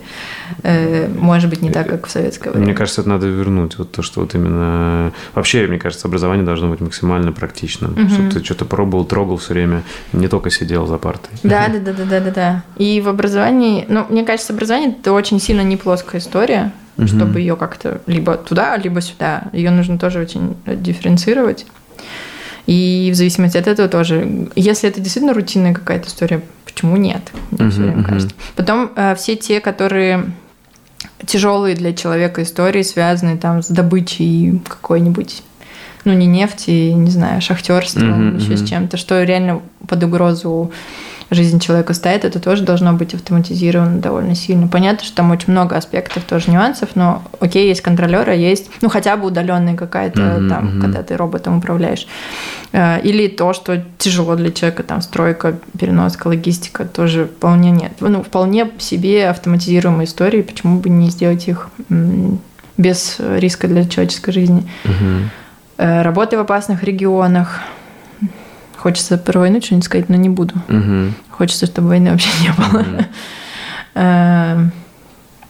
Ну да, какой-нибудь мониторинг. Вот, кстати, то, чего сейчас еще совсем мало, с мониторингом климата, климатических изменений. Это прям, мне кажется, огромная э, сфера для цифровизации. И она сделает жизнь прям сильно лучше, потому что чем больше мы сможем получать эту информацию, тем более убедительно можно будет принимать решения обоснованно. Угу.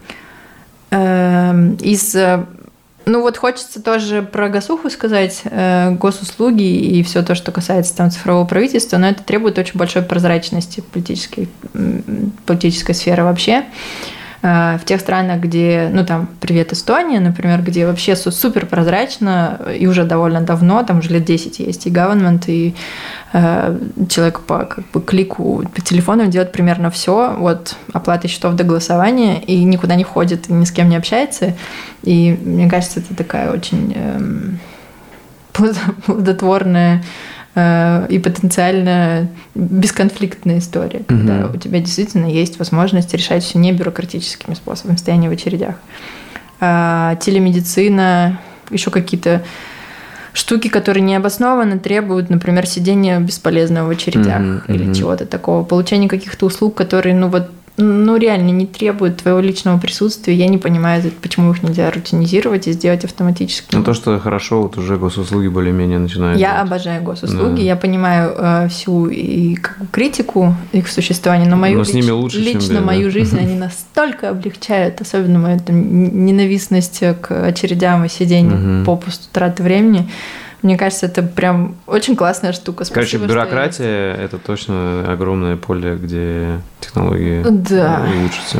Абсолютно точно, да. Понятно, что они там все равно будут сталкиваться, но пример Эстонии, мне кажется, ясно показывает, что так можно сделать, угу. и все от этого, мне кажется, более-менее счастливы. Окей. Слушай, а про интернет вещей что думаешь? Настанет он через 20 лет? Ну, понятно, не умные города, но умные хотя бы уже квартиры. Там. Вот здесь, знаешь, камень преткновения в том, что чтобы сделать э, нормальный, бесперебойный интернет вещей, нужно, чтобы был один большой монополист. Угу. Кто этого хочет? Никто. Да, да, да. То есть тут конфликт, вот, э, что типа, вот я вспомнил то, что я говорил, знаешь, что люди как бы вроде бы хотят технологий, но в то же время не хотят пускать государство и какие-то большие ну, корпорации на территорию свою. То есть мы уже все очень много отдали через социальные сети, но сейчас люди начинают туда вырабатывать критическое мышление и понимать, что, может, не все надо рассказывать, не все отдавать.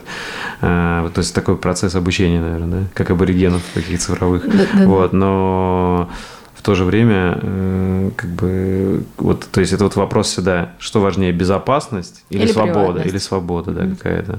Да, это ключевой конфликт вообще цифровизации, приватность versus безопасность, и баланс всегда ищется очень по-разному и он не может быть принят универсально mm-hmm. для всех или для одного даже человека во всех сферах. Он может его как-то должен уметь возможность, иметь возможность его настраивать. То есть, грубо говоря, если вот умный город, да, то мы хотим точно, чтобы он был безопасный и чтобы этим руководил государство, да, ну кто-то нес ответственность, да, чтобы все это. Но при этом э, тогда это будет какой-то уже закрытый интернет э, с помощью, ну, это все на интернете будет работать. Не да? обязательно закрытый да? интернет.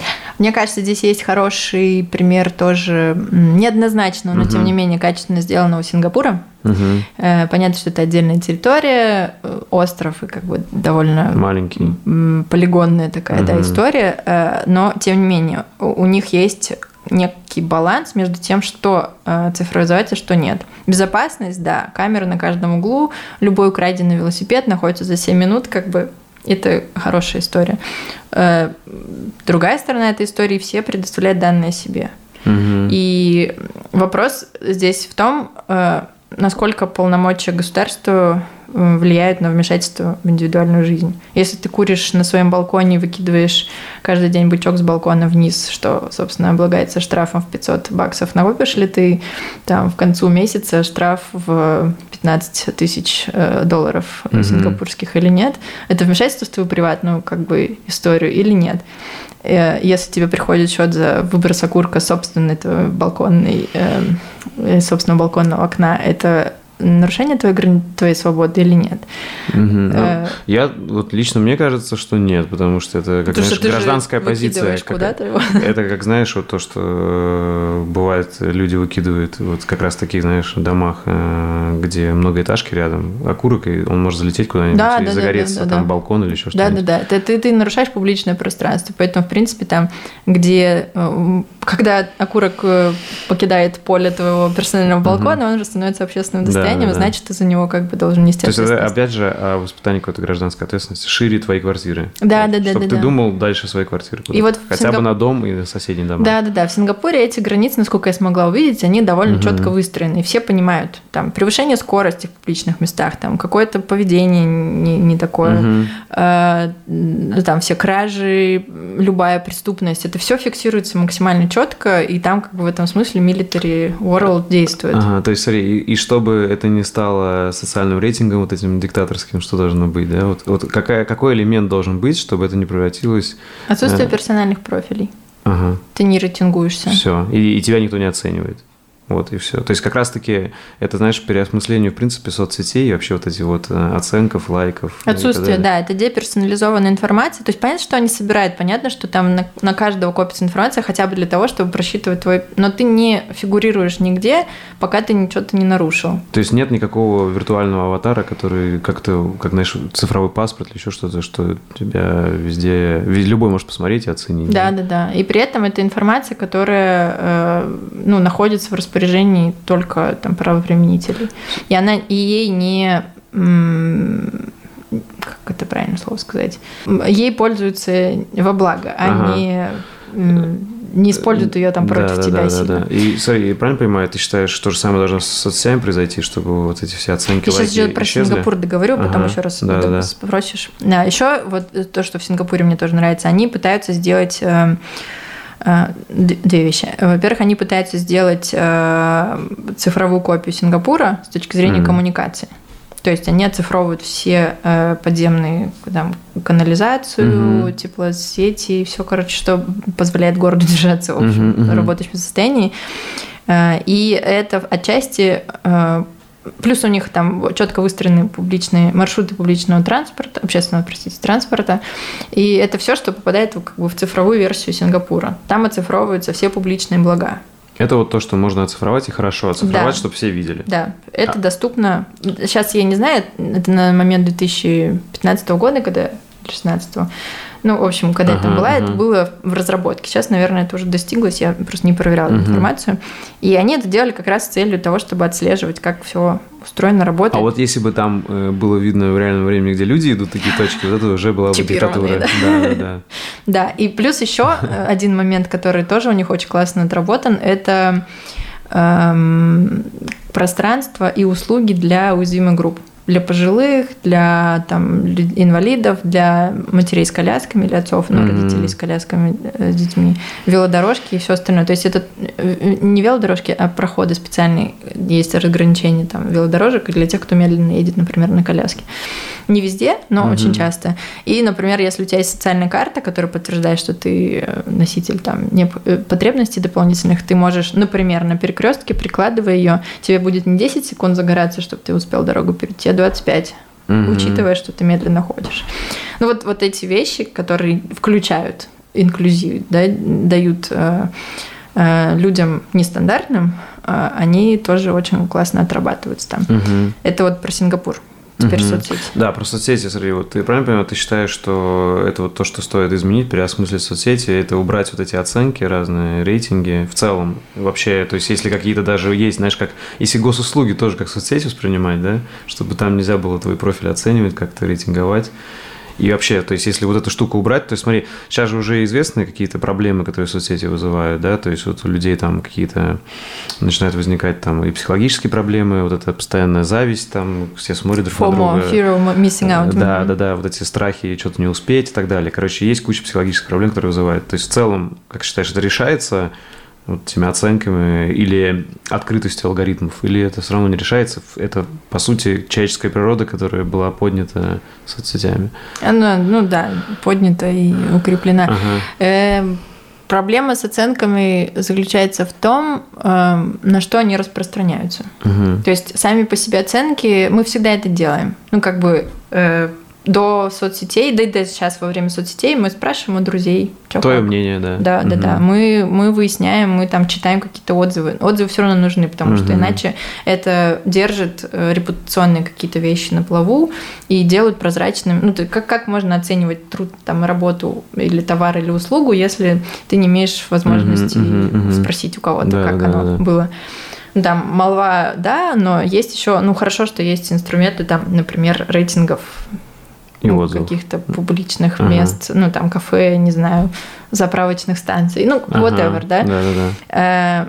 Но когда это касается там товара услуги, это применимо. Но когда это касается человека, человека и то, того, из чего, собственно, складывается рейтинг, то есть когда ты смотришь на рейтинг, там тебя оценили в 4,1 и сказали, что ты там хороший, угу. не знаю, парикмахер, но у тебя там в салоне плохо пахнет, например, да. Угу ты как бы это не оценивает, эм, это не делает тебя рын, э, участником или не участником рынка. Это делает тебя э, там участником, который следит за какими-то mm-hmm. частями или нет. Но когда оценивают тебя, э, ты там мог облажаться в чем-то, mm-hmm, любой человек может облажаться. Mm-hmm. Ты чего-то не успел, вовремя не выплатил там кредит. Ты блин, болел неделю, и поэтому чего-то не успел сделать. Вот эти любой все человеческий фактор. Абсолютно любой, да. Из этих всех обстоятельств складывается, ну, как правило, да, плох... не как правило, а как нам показывают черное зеркало или китайские примеры, складываются плохие истории, которых, э, ну, как кажется, никто не разбирается, да, почему там что-то пошло не так. И поэтому попытка э, квантифицировать вот все вот эти человеческие факторы, э, которых, ну, или обстоятельства, да, в которых человек может оказаться, э, уже сама по себе, мне кажется, во вред. Потому что, во-первых, зачем человека рейтинговать по каким-то условиям? И, и во-вторых, зачем ему единый рейтинг для всех сфер жизни?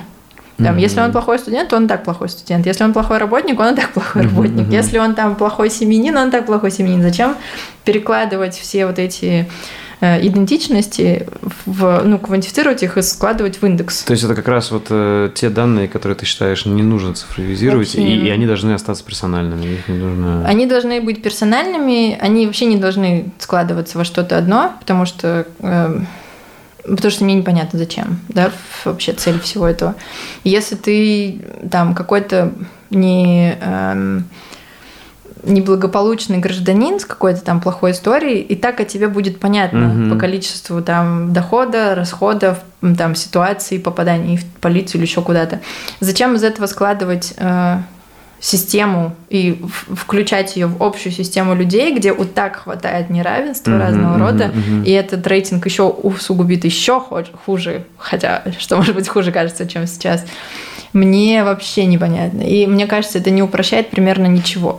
То есть, по сути, люди должны переоценить соцсети как? Они должны не воспринимать себя, как будто это соцсети, а это просто твой какое-то творчество твое в интернете. Это твое персональное пространство, которое да. говорит не, не о тебе, а о том, как ты хочешь вести именно эту персональную да, сеть. Да все. Угу. Ну, то есть ты можешь себя вести одним образом ВКонтакте, другим в Инстаграме, третьим в Фейсбуке, и это, в общем, твой индивидуальный выбор, что ты там делаешь. И, Я... соответственно, большинство должно понять людей, что если там он смотрит подписан на какого-то человека, это не значит, это не он... значит, что он такой реально. Он, может, там взял в аренду все эти вещи, не знаю. Мало показал. того, что реально, нет, это, это вообще не, ничего о человеке не говорит, не говорит. напрямую. Это говорит Конечно. ровно о том, как он ведет эту конкретно социальную сеть. И да. это не распространяется на всю жизнь. Окей. Слушай, а что думаешь про deepface, ой, э, deepfake, deep voice, э, ну, с нейронными сетями? Думаешь, что это может привести к какой-то, знаешь, новой волне мошенничества, там, где будет звонить? Вот уже. Какой-нибудь там искусственный внук бабушки и говорит, что типа переведи мне деньги. Это уже, ага. да, так работает. Э, здесь ровно, мне кажется, те же истории про критическое мышление и умение проверять информацию. Если тебе звонит кто-то и говорит, что я попал в виду, ты сбрасываешь, перезваниваешь, спрашиваешь, ты там в ок или нет. То же самое касается там мошенников мы из Сбербанка, почему вы звоните не с 900, и разведил бы ты так свою сестру, например, родную таким образом, э, или мать. Ну, как бы это, мне кажется, больше про человека, а не про технологию. Это, опять же, решается вот этим образованием, что мы говорим, да, цифровое мышления, грамотность. цифровой грамотности. Да, да. Окей. А, слушай, а как вообще вот я что думал об этическом, ну, короче, об искусственном интеллекте и об этике, как это может взаимодействовать, я все приходил в тупик, что вообще, в принципе, этику не оцифровать, я не понимаю, как ее можно... То есть, как искусственный интеллект может стать этичным? А, то есть, потому что, смотри, как, что в него закладывать? Он должен поступать по закону, Э, всегда или нет, да, потому что есть многие вещи, что типа по закону, а что по справедливости, да, ну, в жизни. Угу. То есть не всегда, и может ли появиться там судья, алгоритм, или, мне кажется, это не очень правильно, да, потому что он может как-то очень сухо, с одной стороны, э, может быть, он как-то будет усредненно всех судить, но с другой стороны, он может что-то не учесть, как человек, какую-то важную деталь. Не проявить, не проявить милосердие, да? То есть как милосердие оцифровать, я тоже не понимаю. У меня есть простой вопрос на это, а есть сложный. Простой в том, что эм, это то, что возвращает нас к, к трем типам применения да, искусственного интеллекта. Если э, эта деятельность рутинизируется максимально, то ее можно... Это значит, что, скорее всего, э, никаких вот там человеческих проявлений, например, типа милосердия у судьи, не предполагается. Ну, например, вот те же есть адвокатские истории, когда там нужно на основе только документов, без там личных историй, да, принять решение там открыт кредит, закрыть кредит, mm-hmm, не знаю, mm-hmm, там покупка-продажа. Вот это why not? А где дальше включаются истории, связанные с человеческими отношениями, это не надо рутинизировать. Это не, это не то, что нужно для Всё. искусственного интеллекта. Угу. Это вот простой вопрос, э, ответ. А угу. сложный ответ в том, что когда мы говорим слово этика, эм, мы говорим не только про закон, не только про мораль, не только про там, ценности э, человеческой жизни, например, а про все сразу. Потому что, ну, за этикой, я вначале сказала, по-моему, что за этикой скрывается очень большой и широкий вообще спектр всего. Когда, угу. что это касается не только технологий, а, и не столько технологий, сколько человека, который оказывается в новых для себя обстоятельствах и вынужден принимать там какие-то решения с, без, по поводу технологий. И поэтому эм, когда мы пытаемся квантифицировать этику, ну, например, через моральную машину, про которую мы говорили, мы просто аутсорсим какую-то очень-очень-очень маленькую часть. Но это единственное, что может нам позволить сделать, это посмотреть, насколько это разнообразная история и насколько это плохо квантифицируется. И поэтому, когда мы говорим там, про те же беспилотники, когда э, вот там они посчитали, что для Калифорнии, например, вот это приемлемый ПДД, с одной стороны. С другой стороны, есть вот такие неформальные практики, которых придерживаются массово, придерживаются люди. И это квантифицируемая история, например, да. То есть мы можем запустить автобус, скажем, который 100-500 раз ездит mm-hmm, там по одному mm-hmm, и тому же маршруту по выделенной линии, и все. Но э, даже этот автобус может сталкиваться регулярно с историями, там кто-то кого-то не пропустил, тут Подрезал. на аварийке кто-то встал, да, тут там еще что-то происходит, тут велосипед вы, вылез на дорогу и так далее. И получается, что мы уже оказываемся не на границе этики или не этики, а на границе того, что мы можем схватить э, в реальности квантификации, а что не можем. То есть где мы можем эм, учесть все буквально, ну или, по крайней мере, дать возможность научиться алгоритму схватывать повторяющиеся паттерны, а где нет, и мы должны себе в этом признаться, что типа mm здесь мы бессильны. Или мы оставляем человека, водителя, например. То есть хорошо квантифицируется метро, которое, ну окей, да, там да, случается да, что-то, но даже с человеком случается. А плохо квантифицируется то, что имеет еще энное количество факторов. непредсказуемых факторов, да. Угу. Поэтому, мне кажется, с алгоритмами и искусственным интеллектом все будет просто постепенно. Это куча каких-то технологий, которые нельзя будет объединить в один искусственный Это интеллект. прецедентная история прецедентная будет постоянно. История. Постоянно прецедентная история, на которой мы сами же будем учиться, куда мы хотим допускать, а куда нет. Выпустили беспилотник, случилась авария, mm-hmm. убрали беспилотник. Выпустили другой, случилась там какая-то другая история, убрали. И, и вот это будет так развиваться, ну, такими толчками, рывками. До первых mm а, ну, аварий, хочется ага. сказать, да. Окей. А цифровой аутизм и зависимость – это проблема, на твой взгляд, или преувеличена она? Или это уже проблема? Она не преувеличена, я думаю. Э, э, вообще зависимость от игр, мне кажется, довольно недавно включили в список э, синдромов. Mm-hmm. Как алкоголизм там. Да, да, да, да, да. Mm-hmm. Как он называется? Ну, игромания, грубо говоря, или еще там, я забыл какое-то название, есть, да, ну, суть. Да, да, да, есть. Э, я думаю, что немножко времени осталось до цифрового аутизма чуть-чуть mm-hmm. включения, потому что это, мне кажется, довольно классические истории с, э, там, с уходом в реальность, с проявлением депрессии разных э, степеней, уходом в другие измы, но просто за счет другого инструмента. инструмента да. да. И, насколько я понимаю, это довольно широко распространенная азиатская история. Но, ну, что там очень много таких случаев уже зафиксировано. Просто еще э, эм, пока не дошла до нас в такой массовости именно. А, цифровая миграция еще ее называют mm-hmm, иногда. Mm-hmm. Поэтому, если там терапевты, например, посчитают необходимым выделить какие-то отдельные проявления, то это сможет быть зафиксировано. Но я не думаю, что это преувеличенная история, я думаю просто, что это, опять же, как мы про все говорим, да, э, цифровизация что-то высвечивает. И, и когда там у нас проявляется, но, появляется новый способ проявления этих высвечиваний, мы это фиксируем. Это как, знаешь, раньше курили везде, там, в самолетах и в кафе и так далее. Вот сейчас все это убрали. И мне кажется, то же самое, знаешь, вот мы сейчас там пробуем цифровые там детоксы делать и так далее. Тут самые первые какие-то попытки просто, знаешь, это как-то привести к каким-то нормам. Да, типа, да, ну, да, да, да. Отдыхать от технологий, от гаджетов, там, типа, выключать на выходные. Это вот самые первые какие-то, знаешь, попытки это исправить. Типа... Да даже не исправить, а как-то э, вписать да. это в свою жизнь так, чтобы это не было... Ну да, как вот сейчас есть курильщики, но это не так, как раньше было, да, когда они все везде курили, там все в дыму было. Ну, э, Кстати, классный самое. пример, классная аналогия, ага. да, потому что тоже смотрели тут э, «Ход королевы» недавно, ага. там показывают те времена, и там все везде курят. Я пыталась вспомнить, как это вообще. Ты, ты заходишь в кафе, тебе говорят, курящий или не курящий салон. Блин, нифига себе. Самол... А не летал на старых самолетах, где пепельницы там видны были еще? Нет, где видны, да, но вот именно представить себе, как ты в этом угу. оказываешься. И э, сначала у тебя это повсеместная история, потом у тебя появляется выбор. А потом э, выбор становится очевиден в пользу тех, кто, ну там, выбирает набор аргументов убедительных, которые нормализуют вот для большинства историю, ну, например, не курящих салонов, не курящих, ну, невозможности курить в помещениях.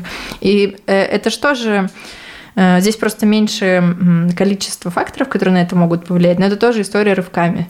То есть... сейчас мы тут тоже ждем каких-то прецедентов, когда бы это уже вышло на какой-то уровень. Ну да, в да? случае с курением прецедентами стало количество рак, да, например. Да. Просто здесь, мне кажется, технологии быстрее будут развиваться. Ну, хотя даже с теми же курениями. Оно же продолжается, когда там Мне кажется, IQOS появился, тоже да, можно, да, да. нельзя э, эти, как их... Э, то есть способы обойти всегда находятся, ты об этом, да? Электронные сигареты. Сначала да, можно да. было в самолетах, потом нельзя. Угу, угу. Или там э, IQOS, до IQOS а э, ну, тоже то, что не табачные, но э, с дымом. Угу. Не знаю, как эти штуки да. называют. Короче, появляются новые какие-то штуки, которые как бы относятся к той же области, и их тоже начинают регулировать. И раньше, э, как только что-то появляется, ты все равно оказываешься в ситуации тестирования, грубо говоря, да. Ты пытаешься примерить на себя, каково это. Ну, не обязательно, что ты сам Мгм, куришь, но мгм. твой друг может курить или просто прохожий может курить, и ты понимаешь приемлемость для себя, что тебе не нравится, когда вокруг тебя курят, и ты, в общем, за то, чтобы поддержать закон о том, чтобы не курили нигде. И, но ты не можешь себе представить, ну, заранее вообразить ситуацию, когда Типа нельзя заходить со смартфоном, там, не знаю. Ну, как- например, да, я да, тоже да. не могу представить пока. Э, Но если это станет, э, ну, как бы на уровне тестирования, ты сможешь себя, по крайней мере, поставить в эту Да, ситуацию, да, да. понять, тебе это ценно или нет. Ты хочешь там посидеть, Допустим, пообщаться? докажут, что рост там депрессии, не знаю, каких-то там еще чего-то из-за вот, цифровых зависимостей. И, может, люди-то, да. Ну, скорее всего, это пока будет личный выбор в любом случае. Ну, д- да, мне кажется, здесь, э, ну, тоже с алкоголем, тем же сигаретами, это же не значит, что Да. исчезли сигареты полностью. Просто люди принимают решение, Мгм. делать это или нет.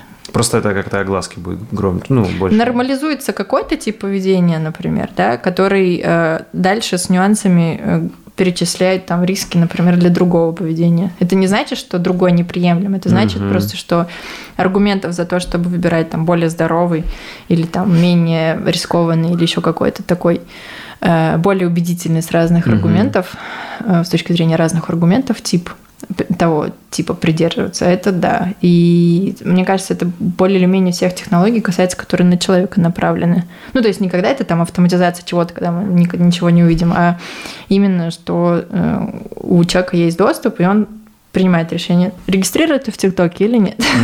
Весь мир зарегистрирован, а мне регится или не регится. Ну, короче, какие-то Как- вещи, которые можно на уровне индивидуальных решений принимать или не принимать. Но, например, другая история с госуслугами теми же. Ты, например, не хочешь сам создавать свой профиль, чтобы о тебе все сведения были доступны государству. Мгм, мгм. Как бы на секунду они так доступны Да, государству. да, да, ты, в общем, здесь либо принимаешь решение, что ты Это как вот всё- сейчас вот э, многие боятся вот эти в соцсетях, знаешь, вот эти вот уже как раз-таки теории заговора разные. Там все, с другой стороны, ребят про вас и так уже все знают, чего вы, Да-да-да. чего вы там боитесь. У вас у всех есть смартфоны. С конспирацией это, это вообще, да, отдельная история. Есть всякие байки про то, что конспирологические теории очень давно, просто потому что они... Упрощают. Да, да, да, у них нету скального грунта как бы истины. Есть истина, что она вот где-то у группы какой-то людей, и все, как бы Да, она нам да. недоступна. Но вот совершенно точно, что вот это, вот это чипирование и все такое. Очень удобно, объясняет все сразу, и как бы думать не надо. Мгм, мгм. Очень Да, удобно. все на самом деле сложнее гораздо. Конечно, конечно, да, да. Но э, здесь даже речь, по-моему, про индивидуальный выбор особо не идет. Ну, то есть ты ее можешь придерживаться и, например, не делать прививку. Э, и находить аргументы там, где они продуцируются против прививок. Окей. Слушай, а, а насколько, на твой взгляд, реально сделать, если не международный, то хотя бы там справедливый какой-то русский этический, не знаю, надзор э, за технологиями, который бы там справедливо решал, какую технологию пускать, нет? Или мы все далеки еще от этого, не только в России, но и в мире? А мне кажется, это не удел э, какой-то одной комиссии Мгм. или одного э, там одной группы людей или од- одних специалистов. Это То есть единая не нужна? Нет, Ага. потому что все вопросы очень специфические, и даже никакое министерство этим не, не может заняться. Мне кажется, это такая очень адхок история. Под каждую технологию должны собираться свои группы специалистов, и они должны делать экспертные заключения. То есть ты не можешь... Одни, одни и те же люди не могут э, сказать, этично или не- неэтично блокчейн в госучреждении, там, в госполитических решениях, например Мгм, мгм. и э, введение там, не знаю, электронных паспортов для инвалидов. Ну, не могут одни и те же люди об этом говорить. Какие бы депутаты у нас ни были, там, супер умные и эрудированные, они не могут принимать решения об этих вопросах с экспертной точки Да. зрения. Нужно просто собирать каждый раз разную группу в зависимости от того, кто этим профессионально Мгм, занимается. Мгм. То есть, соответственно, государство должно доверять такой группе. Э, Это да, это единственный способ на самом деле сделать э, более-менее оправданную как бы историю про оценку технологий. Этот technical assessment, это движение есть э, в мире, Мгм. и оно примерно так и работает. Ну да, разная логика сбора, собирания групп, потому что каждая там политическая система предполагает свой способ взаимодействия государства и общества, например. Но, ну и плюс э, разный статус вот этих документов, когда протестировали на людях, люди высказали что-то, обратную связь собрали, а потом что с этим делать. Мгм. И, соответственно, разную силу, э, ле- легальную, лег- да, легальную силу. Эм, В России понятно, что государство должно это все организовывать, но государство должно как бы обеспечивать и легитимность э, этого экспертного знания, внешней экспертизы независимой и э, применение э, рекомендаций или экспертных позиций со стороны ну, разработчиков, будь то госразработчик или индустриальный. Да, mm-hmm. мне кажется, только такая пока Окей. история. И у меня тут уже последние вопросы. Э, смотри, вот один такой я люблю задавать вот всем ребятам, кто с технологиями связаны, немного философски о будущем. Да, вот есть две такие крайности, которые часто и в сериалах, и в книжках. Э, там первое – это вот будущее, какое именно будущее ты видишь для России? Понятно, что каждая страна могут по-разному развиваться. Mm-hmm. Но что самое интересное, что вроде мы развивающая страна, но в технологиях мы одни из лучших. Да? Вот, мне кажется, вот в этом интерес будущего России, что мы вроде относимся к развивающимся странам, но в технологиях технологиях у нас все неплохо достаточно. Там, те же банковские технологии у нас одни из лучших и так далее. А, то есть, смотри, вопрос такой. А, короче... Хаксли Лёлсон. Ну, это вообще просто, да. Ну, смотри, в принципе, очень похоже, да. То есть, э, как ты больше видишь? Э, у нас э, все идет к тому, что, типа, общество еще больше расслоилось, и есть там какие-то анклавы богачей, окруженные огромными гетто бедняков, да, у богачей всех технологий, у бедняков нет. И другая крайность – это когда безусловный базовый доход, и все расслабленные, там, четырех э, рабочих, четыре, четыре дня в неделю по, по 4 часа, и роботы и технологии нам помогают. Вот где ты видишь вот э, Я реалистичнее боюсь, всего. Боюсь, что второй вариант вообще не про Россию, если честно. Ну, то есть... И, может, и не про мир. Нет, кстати, да? мне кажется, что где-то в мире она вполне ага. работоспособная, как схема, вполне. Ну, скорее всего, в небольших странах каких-то, да? Либо в небольших, либо в супер продвинутых в плане ментально, ну, mm-hmm. где люди Просто что Китай, что Америка, что Россия, мне кажется, это такие вот Я где, не думаю, где, что Америка невозможно. продвинутая. То есть да, в Америке да. как раз анклавы, и это абсолютно да, анклавная да, история. Да, да. Я думаю, что это может быть в большей степени там про условную Австралию, Новую Зеландию и Сингапур тот же, угу, да, где да. более равно, более-менее равномерно распределена хотя бы экономическая материальная угу. история. Но при этом Скандинавия тоже скорее не про это, потому что хардворкинг это как бы угу, довольно большая угу условия, базовые условия, там как раз про... И японцев тоже. Да, да, да, да, да, да. да. Но наш вариант первый, к сожалению, пока и угу. довольно долго еще будет, просто потому что сменяющиеся поколения пока перенимают паттерны предыдущих. Ну, да. Ну, почти в 100% случаев. Мы почти не видим межклассовые вот в этом широком Средний смысле. класс очень тонкая прослойка такая. Э, если ты... У нас его нет да. пр- ну, да. практически.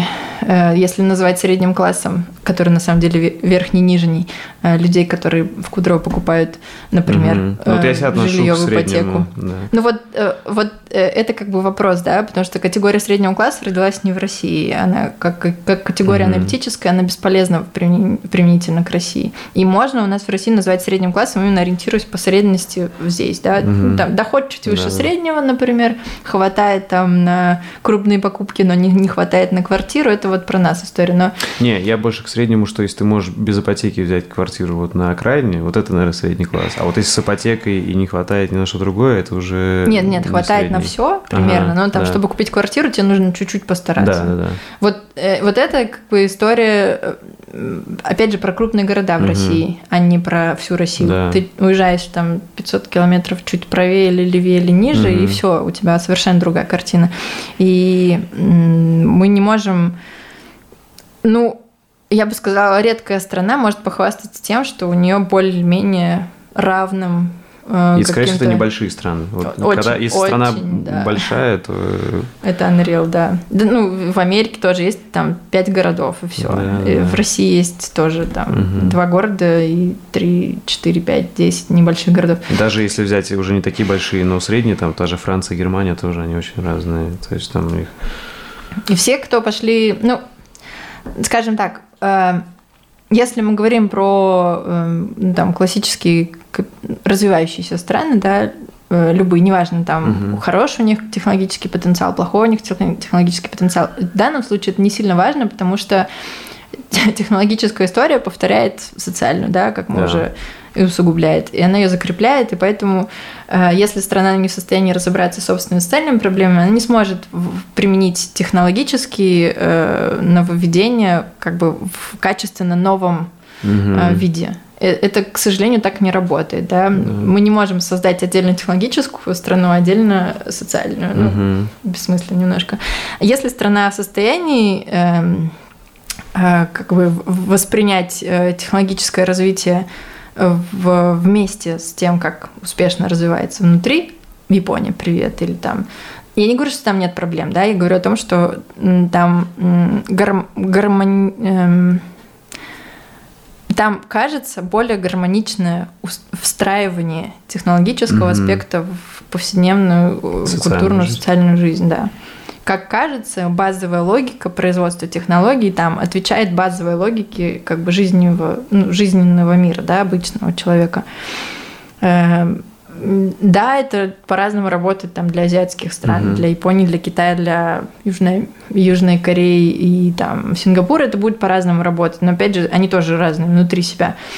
Э, в России это как будто бы пока абсолютно оторванная история про технологию и ее как бы мощный потенциал, классные там показатели развития там академическая и научно-техническая в целом история про то, как мы выигрываем все Короче, олимпиады. у нас крутые айтишники и все остальные бедные. Да, айтишники даже да. уже все разные. Да, да, Скорее, да, да, да. у нас классные идеи, но абсолютно непонимание того, как эти идеи реализовать угу. на практике, просто потому что в этих идеях не заложены те сложности, с которыми мы сталкиваемся на, обычно, ну, на уровне обычной жизни.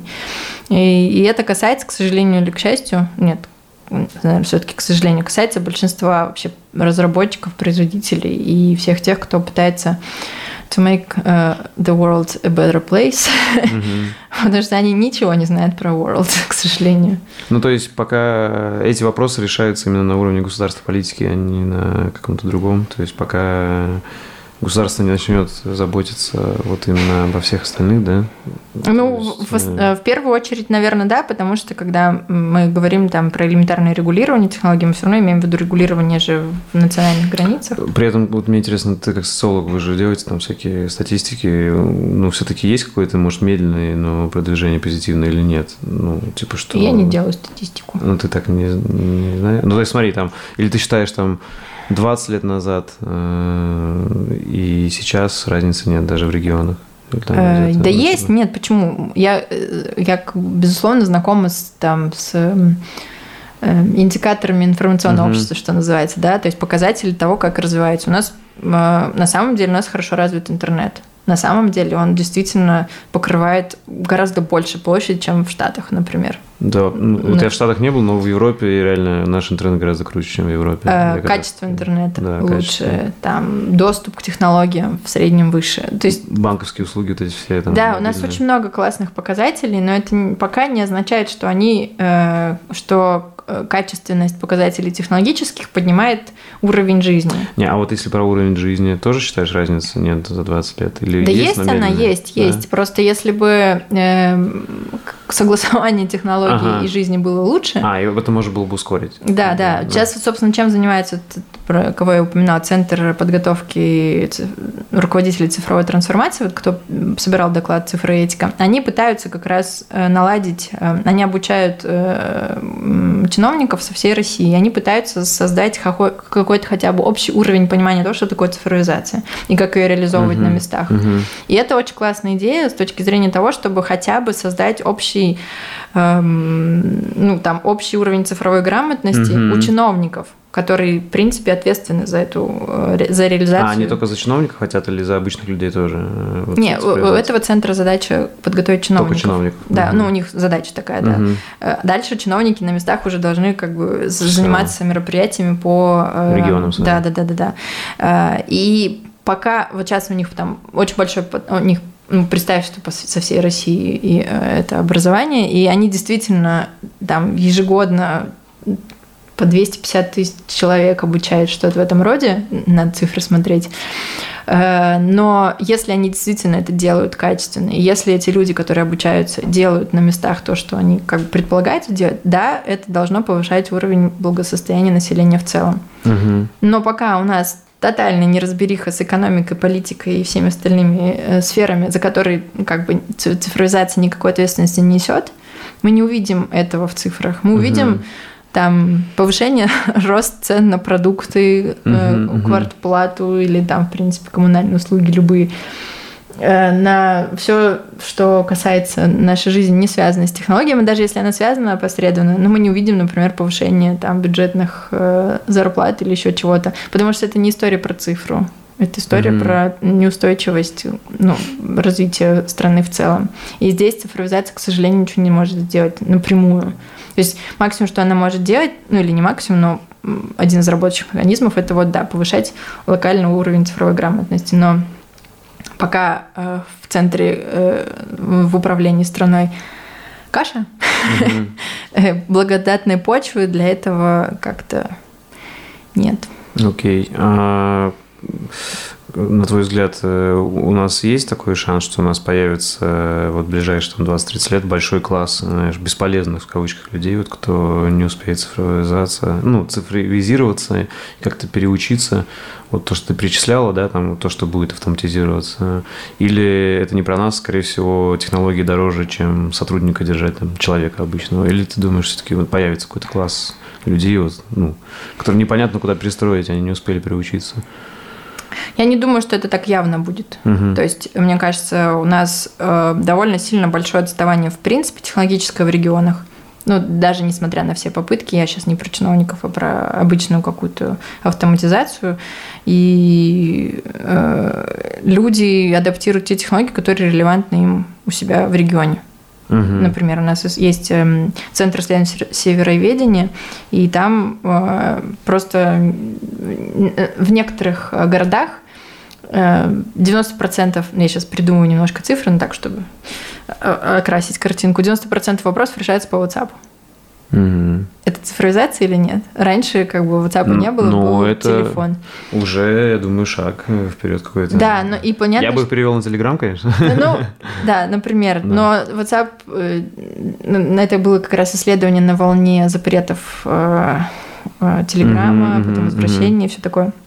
Идея даже не в самом WhatsApp, а в том, что люди локально адаптируют те технологии, которые им больше заходят по каким-то причинам. Нам не нужны все смарт-города, нам не нужны все беспилотные автомобили, нам не нужны вообще повсеместные технологии, равные и однозначные или там однообразные для всей России. Нам нужна свобода э, выбора и контроля тех технологий, которые в локальных местах угу. делают лучше жизнь конкретных людей. А, уже общие вопросы. Как ты считаешь, э, за какими профессиями и отраслями сейчас будущее, вот куда бы ты своих детей отправила учиться, э, если бы сейчас они были в таком возрасте, вот на какие профессии? Блин, я все еще за технологии, как ни странно, ага. несмотря на все мое. Эм, я бы хотела, чтобы они занимались чем-то связанным с э, либо робототехникой, либо с чем-то, что подразумевает взаимодействие технологий с какой-то да, да, сферой профессиональной, ага. именно не просто человека как, как пользователя, а там, например, нейрохирург, специализирующийся на роботических операциях. Ну, то есть вот что-то такое, что э, классические, возможно, традиционные профессии э, закрепляет, но при этом создает больше возможностей там какую-то разработку, не знаю, э, доставщиков лекарств э, к угу. микроклеткам. Ну, какие-то такие штуки. Не обязательно там, не хочется называть это нанотехнологиями или там нейробио, whatever.